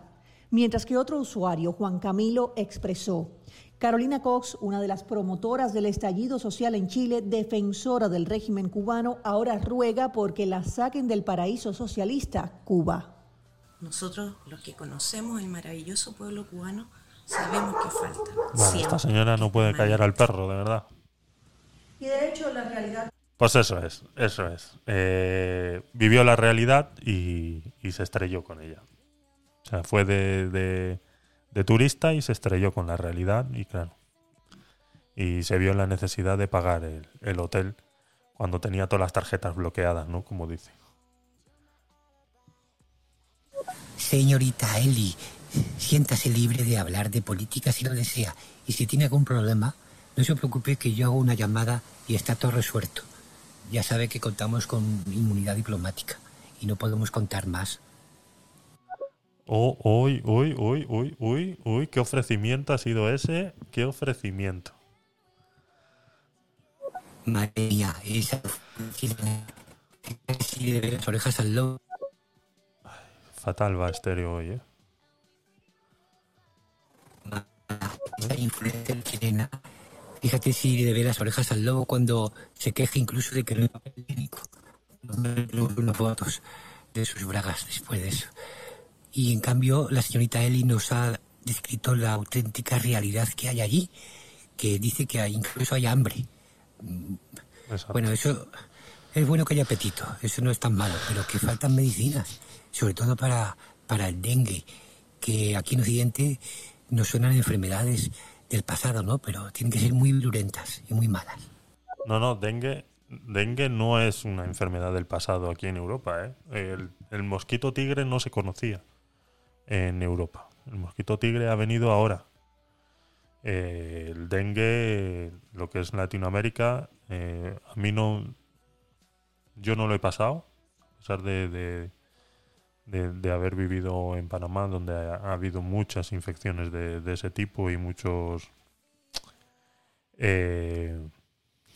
eh, eso, ¿no? Focos, focos de- de mosquito tigre y demás. A ver, Eli, te escuchamos. Increíble, lo más curioso es que todos aquí en Cuba vivimos por encima de nuestras posibilidades, todos. Eh, ganamos un sueldo y sin embargo gastamos más de lo que ganamos. Ahora, intenta entender cómo es posible eso. Mm, Una muy buena pregunta. Aquí también estamos acostumbrados a vivir por encima de nuestras posibilidades. Lo que pasa es que aquí tenemos préstamos bancarios y demás. En Cuba no sé cómo sería. Muy buena pregunta, ¿eh? Muy, muy, muy, muy buena. Bueno, pregunta incógnita. Muy buena incógnita, Eli. A ver, tenemos Maisal.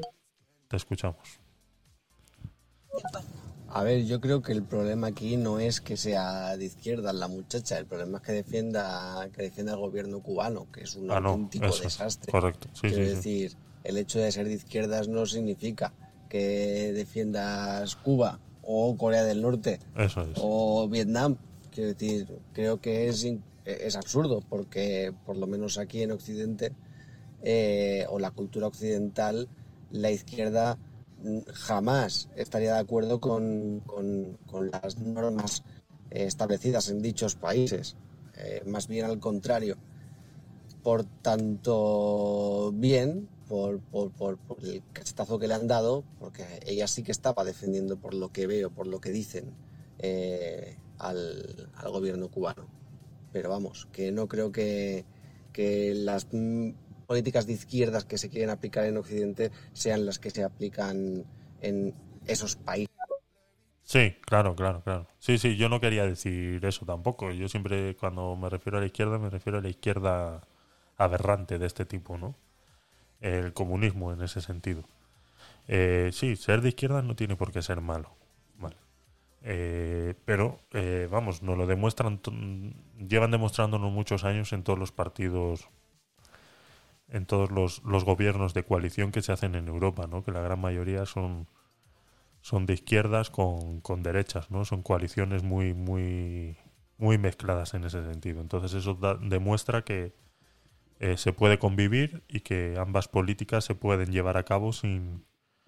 Pero es, es como comentábamos antes de ayer, es la parte complicada que tenemos aquí en España, ¿no? Que no somos capaces de entender eso porque vivimos eh, la política de una manera muy muy visceral, ¿no? Es, yo soy de izquierdas y, y- y tengo que estar de acuerdo en todo lo que de izquierdas es.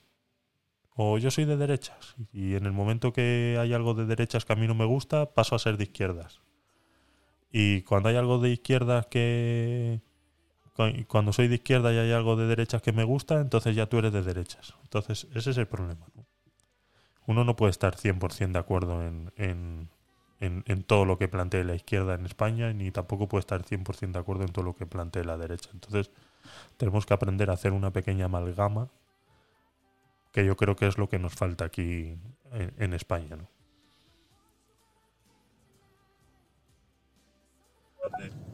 El dengue, el dengue dicen que pues es una enfermedad muy mala. Pues, pero fíjate, ¿eh? qué buena, qué buen marketing tiene, tiene esa enfermedad a, a nivel de naming. Porque a mí dengue me, me suena a, a un baile popular, ¿sabes? Un rollo, una jota o una sardana, pero no sé, en África. ¿Qué estáis haciendo? Estamos bailando el dengue. Y no sé, yo creo que mm, pega, ¿no? Sí, sí, sí. Estaba buscando aquí ahora el dengue, dengue Wikipedia.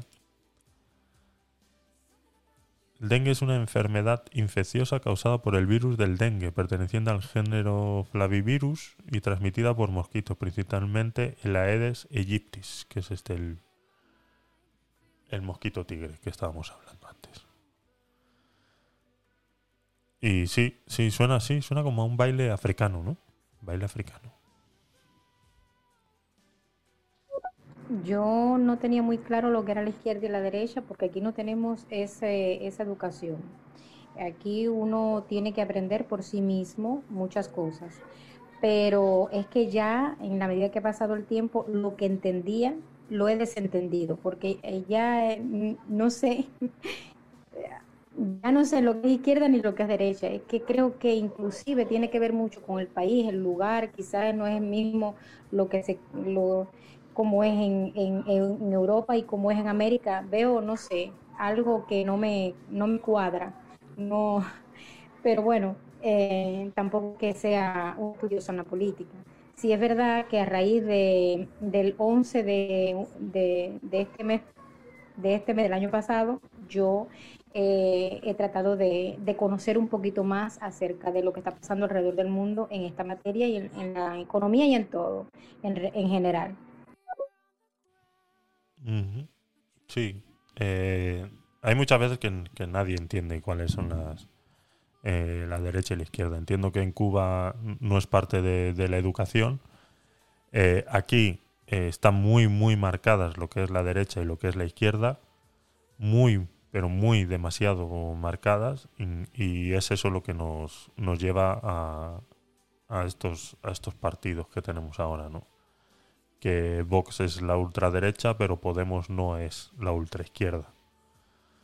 Y, y ahí es donde, donde vemos las, las preferencias de, eh, políticas de, la gente, ¿no? Cuando hacen ese tipo de afirmaciones de, de ultraderechas, de izquierda radical, eh, de ese, de ese tipo, ¿no?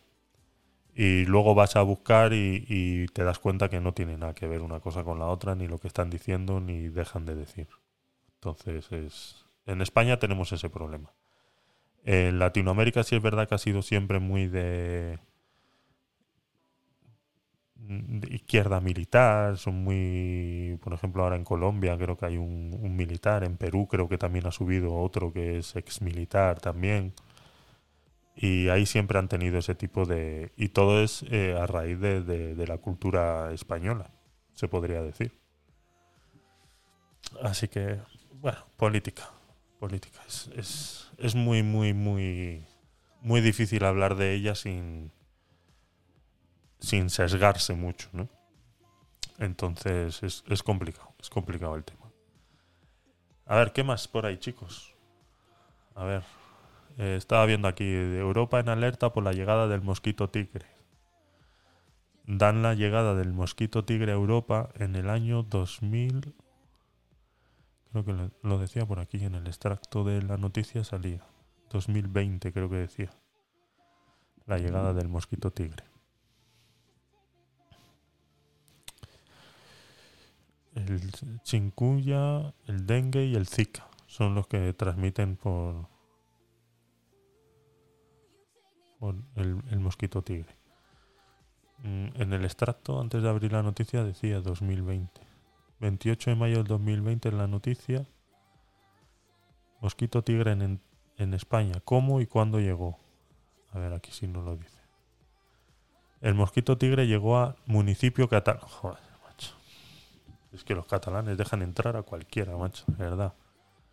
No sé cómo lo hacen, pero siempre. O sea, ¿cómo es posible que el mosquito tigre entre por, por, por Cataluña cuando está del lado contrario de. No lo entiendo, chicos. ¿Cómo hacéis para que. para estar en todas las noticias metidos? Dice: el mosquito tigre llegó al municipio catalán de Sant Cugat del Valle durante el verano del 2004. Ahí está. A través de la importación de neumáticos usados, transportados por carreteras desde Asia.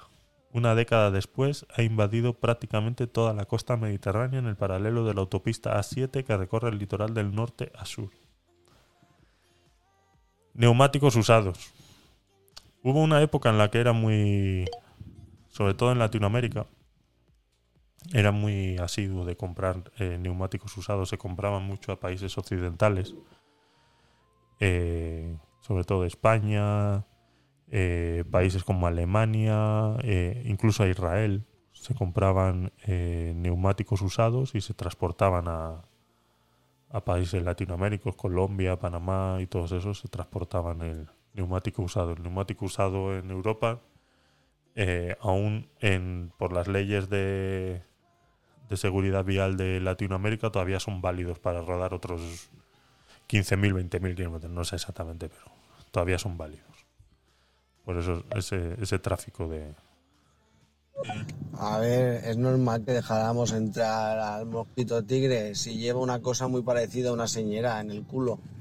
Ah, nos cayó simpático. Claro, claro, claro, exactamente. Ay, Dios mío. Los expertos advierten que puede transmitir enfermedades como el dengue o la fiebre amarilla. Estos eh, hubo eh, varias campañas de, de erradicación del mosquito tigre. Aquí hay una foto de él. Sí, ves, tiene el culo así con como la señora, sí, exactamente. A ver, Eli nos ha enviado un mensaje escrito. A ver si. Bueno.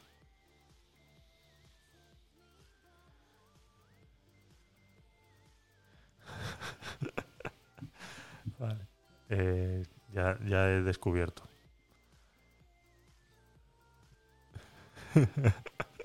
sí.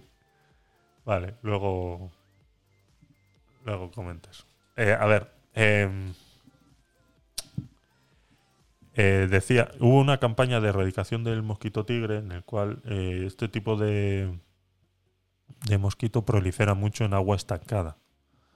Entonces, eso es algo que en países latinoamericanos, yo hablo por Panamá, como ya lo he dicho, pasa mucho porque ahí el agua estancada, el, agua corriente suele escasear muchas veces. Entonces, muchas veces te, eh, obligan a tener agua estancada pues para bañarte o, o cosas de ese tipo, ¿no?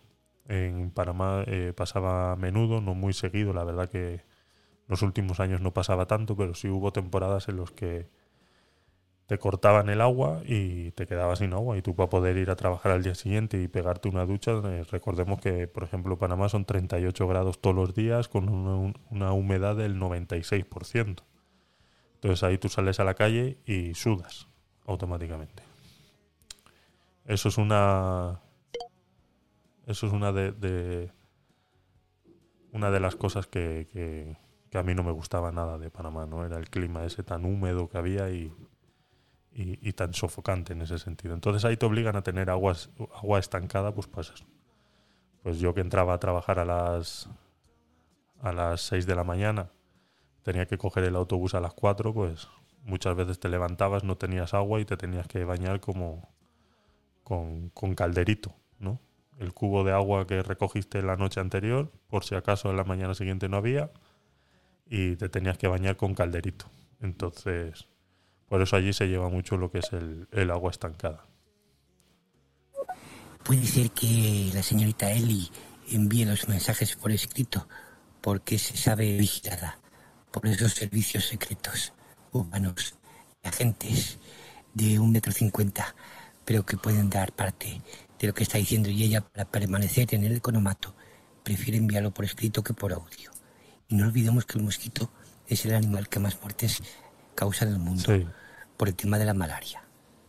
Sí, sí, ahí dicen que el- el- en Cuba les daban la idea de, de, para cuidarse del dengue, que, que decía de que bueno, que tengan cuidado de no ser picados por los mosquitos, ¿no? Como diciendo, poneros, yo qué sé, un escudo, o tener cuidado, cuando veas que viene uno a picarte, ten cuidado y apártate para que no te pique, ¿no? Eh, locuras de, de la gente, pues como decía el de Vox el otro día, que para las olas de calor eh, lo que tenías que hacer era meterte en un centro comercial o en una iglesia, ¿no? Para no pasar las olas de calor. Pues esto es lo mismo, ¿no? Eh, así que nada. Eh, nos comentan un periodista Luis Denner o el periodista Pentón en YouTube y Twitter. Ellos te pondrán al día, dice Eli en un mensaje. Aquí a cada rato se tiran para la calle con cazuelas en señal de descontento. Sí, eso está aquí en, el barrio Salamanca también lo hicieron un día. el barrio de Salamanca, Eli, aquí en, Madrid es de los, de los barrios más ricos que hay, ¿no? Y un día tuvieron la desfachatez de, de salir con cazuelas. No me acuerdo qué era lo que estaban reivindicando ni quejándose, pero vamos, en uno de los barrios más ricos de, de, Madrid, donde la gente que, vive ahí eh, gana más de 2.000, 3.000 euros al mes, eh, salieron con, con cazuelas a la calle a, dar golpes. Eh, y, luego están, pues eso, luego están los de Cuba dando también cazol- caceroladas, caceroladas que se llaman. Bueno, chicos, yo es que no es que quiera acabar, la verdad que estoy muy bien con vosotros y me lo paso muy bien, pero es que ya llevamos tres horitas y aquí en casa me van a matar porque yo hablo muy fuerte y, y un día de estos me van a echar por la puerta. Entonces, eh, si tenéis algo más, eh, me lo contáis y si no, vamos terminando, si os parece bien. Tengo una aquí, Joe Biden tiene cáncer. No sé si habéis escuchado. Joder, es que este, es- este personaje también. Este es un, perso- un personaje, Joe Biden.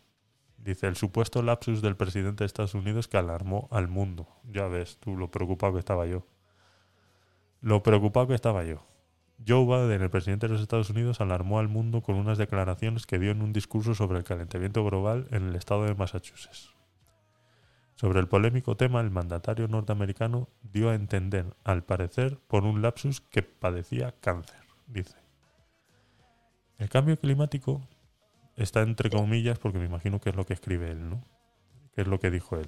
Dice, el cambio climático es un peligro claro e inmediato, así como una amenaza existencial para nuestra nación y el mundo. Es por eso que yo y tantas otras personas con, con las que crecí tienen cáncer y porque durante mucho tiempo Delaware tuvo la tasa de cáncer más alta de la nación, sostuvo. Este- es- ¿Será que esto es lo que hablaron Sánchez y, y Biden los 15 segundos esos que estuvieron hablando cuando vino de visita? Porque el, que- discurso este del cambio climático no es el mismo de, de Sánchez estos días. Este ha agregado lo del cáncer de Delaware. Sánchez podría agregar los incendios de... Yo qué sé, no sé qué podría agregar Sánchez, pero parece este el, el mismo discurso, ¿no? Del cambio climático. Es increíble, la verdad. Pobre hombre. Preocupaos. Preocupaos de que aunque la Casa Blanca todavía no se ha pronunciado de manera oficial para aclarar el tema, medios de comunicación de este país aseguran que Biden no padece esta enfermedad y que sus declaraciones fueron a causa de un lapsus. Un lapsus fue bajarse también de la bicicleta el otro día que se cayó. Este señor de verdad que está en las últimas ya. A ver, os escucho. Ah, bueno, pues si vas tres horitas, me, despreocupo. Aún, aún- estás en el ecuador del programa, ¿no? Aún faltan otras tres. O sea, estás avisando porque, eh, bueno, no van a ser seis. Pero que entendamos que esto se acabará dentro de un par o tres de horas, ¿no? ¿O cómo va esto? Esto se va a acabar ya. Esto se va a acabar ya, en tres minutos. La próxima vez, mm, ven antes. Y así aprovecharás las tres horas. Eh, antes de ayer hicimos tres horas y media. Tres horas y media hicimos antes de ayer. Hoy hemos hecho tres. Vamos a hacer ya dos horas y 56 minutos. Y se me ha olvidado grabar el audio. Entonces ahora tendré que extraer el audio del video de Twitch. Porque se me olvidó apretar todos los botones que tengo que apretar antes de empezar. Eh, se me olvidó apretarlos. Así que ahora tengo un trabajito ahí extra que, que hacer. Así que nada, chicos, muchas gracias. Eh, se agradece que os paséis, eh, vuestra compañía, eh, que podamos disfrutar todo esto. Y a ver, tenemos un audio. Pero si he venido en cuanto has empezado. Por favor, si me Sí, he es verdad, suscrito a la charla. Sí, es no verdad, me sí, eches cosas en cara que no me corresponden, por favor. Sí, es verdad, tienes razón, discúlpame. Ha sido el doctor el que ha venido tarde. Ha sido el doctor el que ha venido tarde. Sí, es verdad, Maisal, que ha sido de los prim- El doctor es el que. La que me ha fallado hoy ha sido Eva, ¿no? Voy a empezar a pasar lista, ¿eh? Cada vez que haga uno de estos, voy a empezar a pasar lista. Eva me ha fallado hoy, doctor. ¿Dónde está Eva? ¿Por qué no ha venido hoy? Tú que la conoces. ¿Dónde está? Ay, Dios mío. Bueno, chicos, pues eh, lo dicho. Eh, muchas gracias. Eh, pues eso, acordaros que lo vais a tener en YouTube para repasar. En podcast, por si lo queréis escuchar de camino al trabajo, los que no habéis estado aquí las tres horas. Y mañana tenemos Gabinete de Curiosos a las 6 de la tarde. Tengo una, una noticia, estudio que se ha llevado a cabo eh, importante, que hablaremos mañana, bien extenso y curioso, y lo hablaremos mañana en Gabinete de Curioso a las 6 de la tarde. Y luego, el domingo, no sé si hacerlo a las 6 o a las 10, eh, veré cómo tengo el domingo programado. Haremos el de criptomonedas, ¿vale? Y hablaremos de, de cómo el Bitcoin se está comportando en la semana y todos los movimientos que está haciendo y de cualquier otra moneda de la que queráis hablar y bueno, vuestras preguntas y, y demás, como hemos hecho los dos últimos domingos. Así que nada chicos, eh, muchas gracias y chao, nos vemos, nos oímos. Gracias, se os quiere.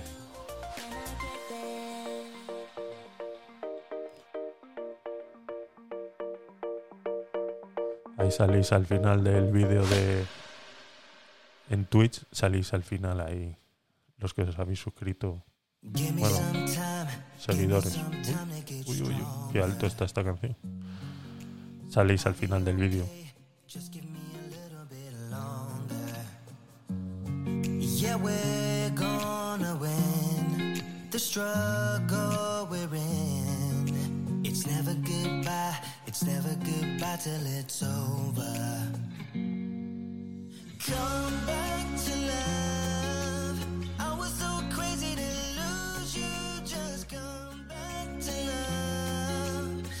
Parece que hubiera elegido yo esta canción para el final, ¿eh? Ha venido para el pelo, ¿eh?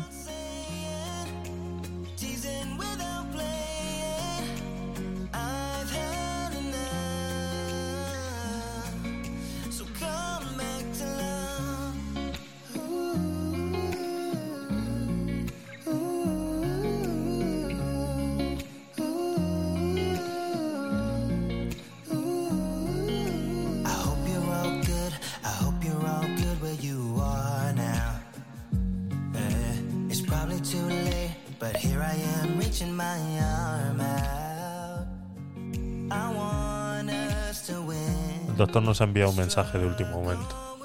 Lo vamos a poner. Ya ha subido Bitcoin. Un momento que viene el alcalde. Que viene el alcalde.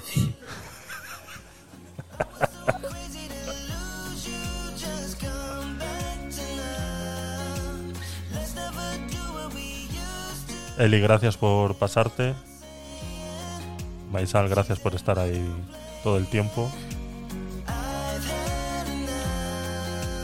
Poco a poco a ver si hacemos una comunidad para pasar el ratillo.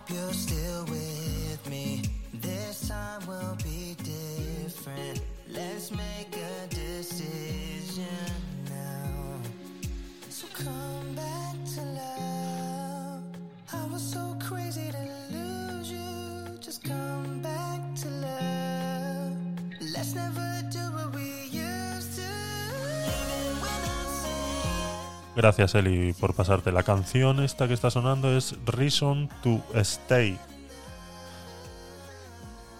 Reason to Stay. ¿No? No, no, no.